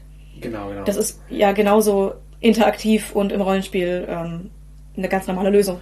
Genau. Was auf jeden Fall, wenn man sagt, wir würfeln jetzt, um einen Konflikt zu lösen, wir würfeln jetzt, um eine Entscheidung zu, herbeizuzwingen, der nächste Schritt sollte mal sein, was bedeutet das für das weitere Spiel? Ja. Also kurz drüber nachdenken, wie spiele ich weiter, weil wenn jetzt halt ein, wir würfeln das, wir haben ein Ergebnis und dann, aber wir waren vorher total im Streit, ist das ja, heißt das jetzt, wir haben uns nicht gestritten und das Ergebnis ist relativ schnell zum Kompromiss gekommen? Oder heißt es, wir fast forward, die Charakter haben sich weiter gestritten und irgendwann hat sich jemand durchgesetzt und zwar, wer auch immer das Würfel, diesen Würfelwurf hatte, den wir, jetzt, den wir jetzt akzeptieren, als wir sind dazu gekommen, also muss ich meinen Charakter spielen, als hätte er einen Kompromiss gehabt, oder spiele ich meinen Charakter weiter, als hätte dieser Streit, dieser Konflikt nicht stattgefunden. Das ist ja manchmal eine sehr wichtige Information, um weiterspielen zu können. Genau. Und das ist auch eine, die bei der X-Card, erf- die ich bei der X-Card erfragen würde, sowas wie. Oder oh, bei einem Fast Forward. Ja, genau. Genau. Rollen wir den, rollen wir den Konflikt bei X-Card, rollen wir den Konflikt zurück an die stattgefunden oder brechen wir hier ab und machen später weiter. Also Mhm. sozusagen ja, erfüllt die X-Card die Funktion als Fast Forward. Oder eben, ja, beim Fast Forward so, wo setzen wir wieder ein und äh, auf was dürfen wir zurückgreifen? Das ist ja eine, das sind ja wichtige Informationen. Nicht zwingend für alle Spielenden, Nee. aber gerade für die, die dann überstimmt wurden und deren Wunsch nicht, sich nicht durchgesetzt hat. Für die kann das sehr wichtig sein, Genau. um zu wissen, wie ihr Charakter in Zukunft reagiert, wie er vielleicht auch in der nächsten Szene reagiert. Wenn es für die nächste Szene nicht relevant ist, kann man es vielleicht auch am Spielabend mach, am Ende des Spielabends machen. Dass man, wenn man in dieser Situation gerade auch als Spielende festsitzt und nicht weiterkommt und es nicht entscheiden kann und nicht weiß, wie man, wie die Charaktere damit umgehen, dass man sich nochmal ein bisschen Zeit gibt, auch wenn man jetzt gerade die Szene weiterspielt. Dass man später dann noch darauf zurückkommt und überlegt, wie haben wir das eigentlich gelöst? Denn ich kann mir auch gut vorstellen, dass wenn schon ein bisschen Frust aufgekommen ist in der Situation, dass man es auch, auch wenn man den Schritt zurück macht und sagt, okay, wir machen jetzt den Sprung, dass man es vielleicht gerade nicht in der Situation entscheiden kann. Ja, ist, Weil man wieder in denselben Streit gerät. Ja, ist aber ein Punkt, wo das Spiel abbricht. Also für Äh, mich, oder- also für mich ist irgendwann dann, dann Ja, der zumindest, Punkt zumindest erreicht. pausiert, ähm, Ja, ja, dass genau. man, ja, dass für- man, für den Moment. Das heißt nicht, dass die Gruppe sich nie wieder sieht, sondern Äh, genau, also man- wahrscheinlich. das- wahrscheinlich das- heißt das nicht, aber Genau, wahrscheinlich also nicht. Sondern dass man eben pausiert, um zurückzugehen. Ähm, aber wenn man es als Fast Forward macht, kann man eventuell auch gucken, brauchen wir die Entscheidung für die nächste Szene? Ansonsten können wir sie zurückstellen und später in Ruhe drüber reden. Ja, genau. Und man sollte aber auch so berücksichtigen, wie, wenn wir das so machen, kann ich meinen Charakter nicht weiterspielen. Wenn die anderen sagen, das ist okay für uns, Das bist dann ist- bist du an dem Punkt, wo du überlegen musst. So. Ja, genau. Oder Wechsle ich den Charakter oder wechsle ich die Gruppe? Und ein Würfelwurf, der sozusagen deterministisch nur ein Ergebnis hat, Mhm. ist halt keiner, der einen Kompromiss, äh, das, ist halt, das ist halt kein Weg, einen Kompromiss äh, zu finden. Mhm. Das ist halt kein Weg, eine, halt darüber zu sprechen, wie, wie, wie machen unsere Charakter weiter an sich, sondern es ist halt ein, wir finden eine Lösung und die, wir- also das ist ein Brute Force Weg. Mhm. Und der, genau, der führt halt nicht immer zu befriedigenden Ergebnissen. Und ja, aber ich, ich habe auf jeden Fall, also es ist auf jeden Fall etwas, wo ich, wo ich sozusagen in Zukunft äh, das anders sehen werde und drüber nachdenken, äh, als äh, eben nur als eine Unterbrechung des Spiels und eine, ein Ablehnen meiner Prämissen. Das finde ich gut, dass ich da dann Horizont etwas erweitern konnte mit Gründen, warum ich öfter mal einfach würfel, statt eine Szene bis zum Ende zu diskutieren. Ja. Denn ich komme tatsächlich sehr häufig in, in die Situation, dass ich, äh, indem ich eine Entscheidung treffen muss, ich in einen Freeze gerate. Ähm, entweder weil ich nicht tief genug in meinem Charakter drin bin, oder weil ich mit dieser Situation nicht gerechnet habe und erstmal darüber nachdenken muss, wie mein Charakter in der Situation überhaupt reagieren würde. Ähm, oder was ich finde, was jetzt die bessere Lösung ist für meinen Charakter oder für die Gruppe. Und da bin ich manchmal, das ist so so ein bisschen tagesformmäßig, passiert mir das einfach. Und wenn ich der Meinung war, es ist nicht relevant für meinen Charakter, welche Entscheidung getroffen wird, habe ich das schon relativ häufig gemacht, dass ich gewürfelt habe. Ähm, oder halt, wenn ich gedacht habe, ich kann mit beiden Ergebnissen gut leben, also mit allen Ergebnissen, die rauskommen können, kann ich wunderbar leben. Aber ich stecke gerade komplett fest, welche ich, welche ich auswählen möchte. Das waren durchaus Situationen, wo ich dann für mich einfach gewürfelt habe. Ich, ich kann mir auch vorstellen, dass ich schon für andere vorgeschlagen habe, aber auch das war dann zu Zeiten, wo ich mich deutlich weniger mit Sicherheitstechniken ausgekannt habe. ja. Würdest du es im echten Leben auch machen? Also für Entscheidungen würfeln? Äh, ja, ich habe tatsächlich oft einen Würfel in meiner Tasche. Dann für Entscheidungen wie, was esse ich jetzt? Ja. Ähm, was, welche Nummer von der Karte wähle ich aus? Ich nehme den D100 und, äh, und würfel auf die Karte. Ja. Deut Mache ich deutlich weniger, seit ich von meiner Intoleranz weiß. Das würde ich sagen, das wäre für dich auf jeden Fall ein russisches Roulette. Äh, richtig, äh, aber ich mache es tatsächlich dann teilweise, dass ich eben von der Karte auswähle, welche Gerichte vertrage ich. Und ich kann mich nicht entscheiden zwischen diesen vieren und dann würfel ich. Äh, ja, es gibt schon einige wenige Momente, wo ich mit Münzwürfen wichtige Sachen entschieden oder geprüft habe, ob meine Entscheidung richtig ist. Mhm. Aber mache ich nicht mehr, seit ich seit, seit ich mir selber wichtiger bin. Ähm, tatsächlich ist es bei mir ein, ich, ich stecke häufiger dann in Entscheidungen fest, wo ich, wo es mir wirklich egal ist. Also wo ich wirklich ein, ich wäre mit jedem Ergebnis zufrieden. Auch in meinem echten Leben ist es so. Und wenn ich an so einem Punkt bin, habe ich gar kein Problem damit, einfach den Würfel rauszunehmen. Und dann nehme ich auch das Ergebnis. Also äh, wenn ich diesen Effekt habe von, ich bin mit dem Ergebnis unzufrieden, dann stelle ich zu 100% fest, ich bin mit jedem Ergebnis gerade unzufrieden. Und mein Problem ist nicht zu entscheiden, was davon möchte ich, sondern mein Problem ist, dass ich nichts von den Ergebnissen möchte und mich deswegen unfähig sehe, eine Entscheidung zu treffen, äh, weil ich äh, so Pest oder Cholera ist immer nicht so geil auszuwählen. Aber ja, gesetzt den Fall, wir wollen nicht würfeln. Wir wollen uns nicht in die Hände des Zufalls begeben. Aus, ob es daran liegt, dass wir für uns selber äh, Verantwortung übernehmen wollen oder weil das Spiel es gerade nicht anbietet. Was, was gibt es da an coolen Alternativen? Äh, auswählen? Genau. Also nee, natürlich, ich meine, die erste ist erstmal entscheiden. genau. Einfach, ich habe ich hab eine Idee und mach die einfach. Genau. Wir spielen überhaupt nicht mit Zufallstabellen. Ja. Wir spielen es einfach so. Wir spielen ein würfelloses System. Ja. Und die Entscheidung, jeder trifft Entscheidungen und andere reagieren auf die Entscheidung, die die anderen getroffen haben. Mhm. Punkt aus. Genau, aus Tabellen auswählen ist natürlich die Option. Wenn du, Genau. wenn, wenn du nicht würfeln willst, Du hast, die, du halt du hast die Zufallstabellen und du nimmst die als Inspirationsquelle, um daraus was Schönes zu bauen. Ist, ist immer gut. ja, oder würfel halt nicht, wenn jedes Ergebnis für dich okay ist. Also wenn ich wenn äh, würfel halt nicht, wenn, ich, wenn nicht jedes Ergebnis für dich okay ist. Also wenn du merkst, ja, ich möchte eigentlich Eigentlich möchte ich, eigentlich möchte ich nur diese zwei Ergebnisse, eins von diesen beiden Ergebnissen und keine von diesen anderen dreien. Ja, genau. Äh, Dann vielleicht nicht würfeln, sondern aus den beiden Ja. die Entscheidung nehmen. Oder zwischen den beiden Würfeln oder so. Du Ge- genau. reduzieren wirst. Ähm, Illusionismus ist natürlich eine Ausnahme für dieses, äh, also einfach wür- würfeln, aber es hat, es hat es, das Ergebnis deterministisch. Und äh, ich weiß, du machst das nicht gerne. Ja, ich bin jetzt erstmal kein, keine Freundin davon, von Mhm. äh, Illusionismus als, als Spielmöglichkeit. Also mit Illusionismus meint man ja meistens auch wirklich, du würfelst und völlig kommen egal, wie das Ergebnis ist, äh, vom Würfelwurf ist. Es steht eigentlich vorher schon fest, was passiert, aber du tust so, als wär, hätte das Würfelergebnis irgendeine Relevanz. Genau, W- Würfeln um Spannung aufzubauen oder sowas. Mhm. Halt, gibt's ja in manchen alten Spielen so diesen, der Hinweis so, lass sie würfeln oder würfel hinter deinem Spielleiterschirm und äh, dann einfach und sagst, Und oh, Leute oh, werden oh, dadurch nervös, genau. Genau, und sagst oh, oh, oh, das sieht nicht gut aus. Mhm. Und halt, das ist halt einfach nur, also sozusagen dieses Würfeln für nix. Mhm. Ist, bin, ich, bin ich tatsächlich keine Freund für dieser Technik. Was ich nachvollziehen kann, ist Würfeln und der, der Würfelwurf flavert nur, wie es aussieht. Also, Mhm. das, er- das, das, das mache ich tatsächlich so häufig. Mhm. Also ich hab's, weil ich meine natürlich, es gibt im Prinzip kann man Rollenspiel spielen ähm, als Spielleitung komplett ohne zu würfeln, würfeln, indem man einfach die äh, Sachen auswählt, dass sie funktionieren, Ja. äh, die man cool findet. Kann man auch machen, habe ich auch schon so gespielt, aber dann äh, es gibt ja auch viele, die einfach den Nervenkitzel vom Würfeln haben wollen. Also eigentlich wollen sie alles schaffen, aber sie wollen auch ihre Fähigkeiten benutzen und es auswürfeln und ähm, durch den Würfel Erfolg haben und so weiter.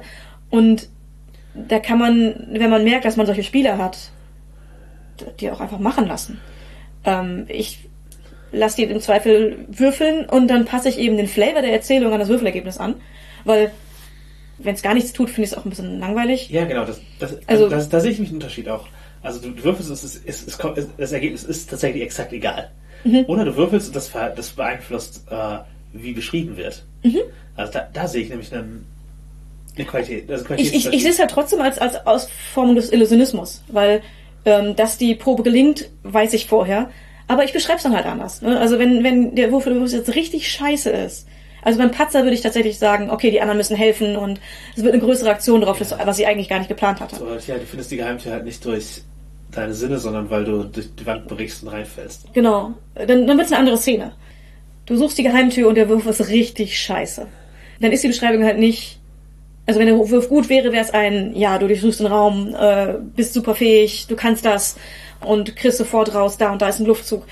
Coole Beschreibung. Wenn du es richtig versaust, ist, ist die Beschreibung dann halt, ja, du durchsuchst den Raum, du weißt eigentlich, wie das geht, aber ey, du findest erstmal nichts. Alle anderen stehen schon gelangweilt rum drehen Däumchen, während du Zentimeter für Zentimeter die Wand abtastest und schon richtig frustriert bist, als du endlich das Klacken be- bemerkst und da könnte was sein. Ja, oder halt Gandalf auf der Treppe in Moria. Halt Mhm. sich hinsetzen, irgendwann frustriert hinsetzen und die Pfeife anzünden und erst dann bemerkt man's. Genau. Durch den Luftzug, der durch den Rauch sichtbar wird. Genau. Das verändert halt die Szene in der Beschreibung. Es verändert nicht das Ergebnis. Äh, Denn das Ergebnis steht fest, du musst an dieser Stelle die Geheimtür finden, sonst wird es halt nicht weitergehen.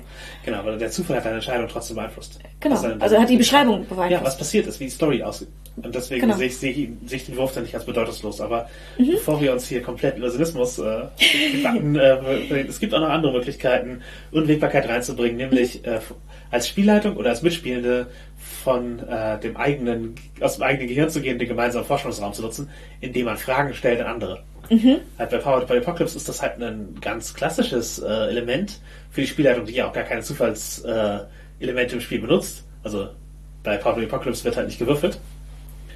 Ähm, stattdessen stellt man eben Fragen.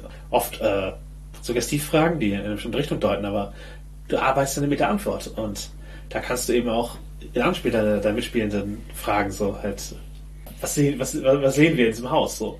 Genau, wie, wie findest du die, die Gestaltung dieses Raumes? Je- So, dann, dann, dann muss ja, um eine Meinung abzugeben, der Raum beschrieben werden. Ja, genau. Oder was, was, äh, was war hier? Du bist tierkundig. Was weißt du, welche Geschöpfe hier leben? Oder eben sowas wie jeder Mitspielende sagt jetzt ein Element, der ein Element, das in diesem Raum, nachdem die Spielleitung so ein grobes Setting gegeben hat, irgendwie hier, das äh, betretet halt ein Hotelzimmer und es ist ganz offensichtlich, dass es ein Tatort war. Und dann reihum sagt ein Element, was, was euch hier äh, unheimlich vorkommt. Und dann treffen die zum einen eine Aussage über ihre Charakter, nicht was denen unheimlich ist, und zum anderen wird die Szene gestaltet. Und so kann man Elemente reinbringen, ohne dass man Zufallstabellen, äh, Würfel bemühen muss, sondern man kann eben einfach diese, diese Ergebnisse äh, gestalten. Oder aber ich denke, damit sind wir fast am Ende des Rollenspielteils, aber äh, fallen dir noch kinky Zufallsdinge ein? Auf jeden Fall. Äh, Das allererste, was ich nennen muss sind natürlich diese albernen, äh, im Dunkeln leuchtenden Würfel, äh, mit denen man entweder Sexstellungen auswürfeln kann. Oder die Was tun mit welchem Körperteil? Genau, was tun mit welchem Körperteil. Und die, die geilsten Würfel davon waren die, bei denen Lick Eyeball rauskommen oder Lick Eye rauskommen konnte. Als Option, ja. Als Option. Das ist sehr sexy. Total. Ich weiß nicht, ob die tatsächlich mal jemand wirklich benutzt, aber eigentlich es sind auf jeden Fall ein lustiges Gimmick. Das war von Leuten, die heute wegen unserem Podcast äh, ihre Faszination für Oculingos entdeckt haben. Ja, ich meine, why not? Also, Ähm, es kann, kann, Erweckungsergebnisse äh, geben, solche Würfel. Ähm, ja, aber die gibt es auf jeden Fall. Genau, die gibt es und für viele ist es wahrscheinlich, kommen, kommen die Ergebnisse wahrscheinlich nicht zu einem äh, unbedingt interessanten Ergebnis, aber auf jeden Fall sind sie ein, ein lustiges Werkzeug. Vielleicht um Hemmungen abzubauen.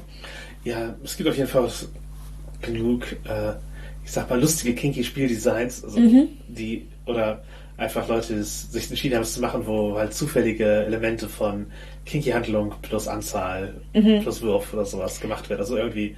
Eben Zweifel kann man ja auch kinky Flaschen drehen machen, wenn es. Äh, genau, auch, das ist, äh, also, ja, also Flaschendrehen auf jeden Fall ist ein, ein kinky Zufallsgenerator. Auch schon sein, sein Originaldesign.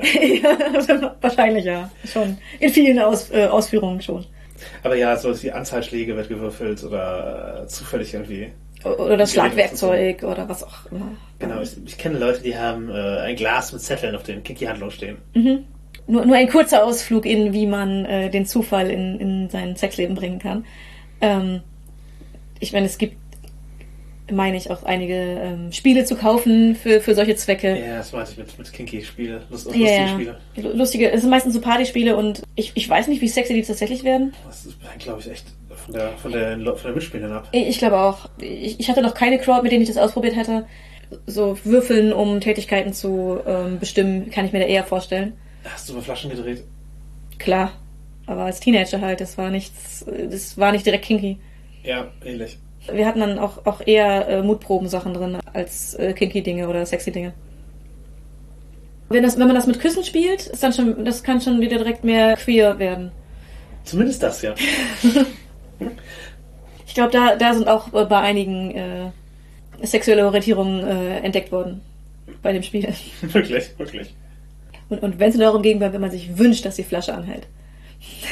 Ja, natürlich, in der Öffentlichkeit spielt auch mal ein gewisser sozialer Druck. Ja, ja. Aber ja, bestimmt.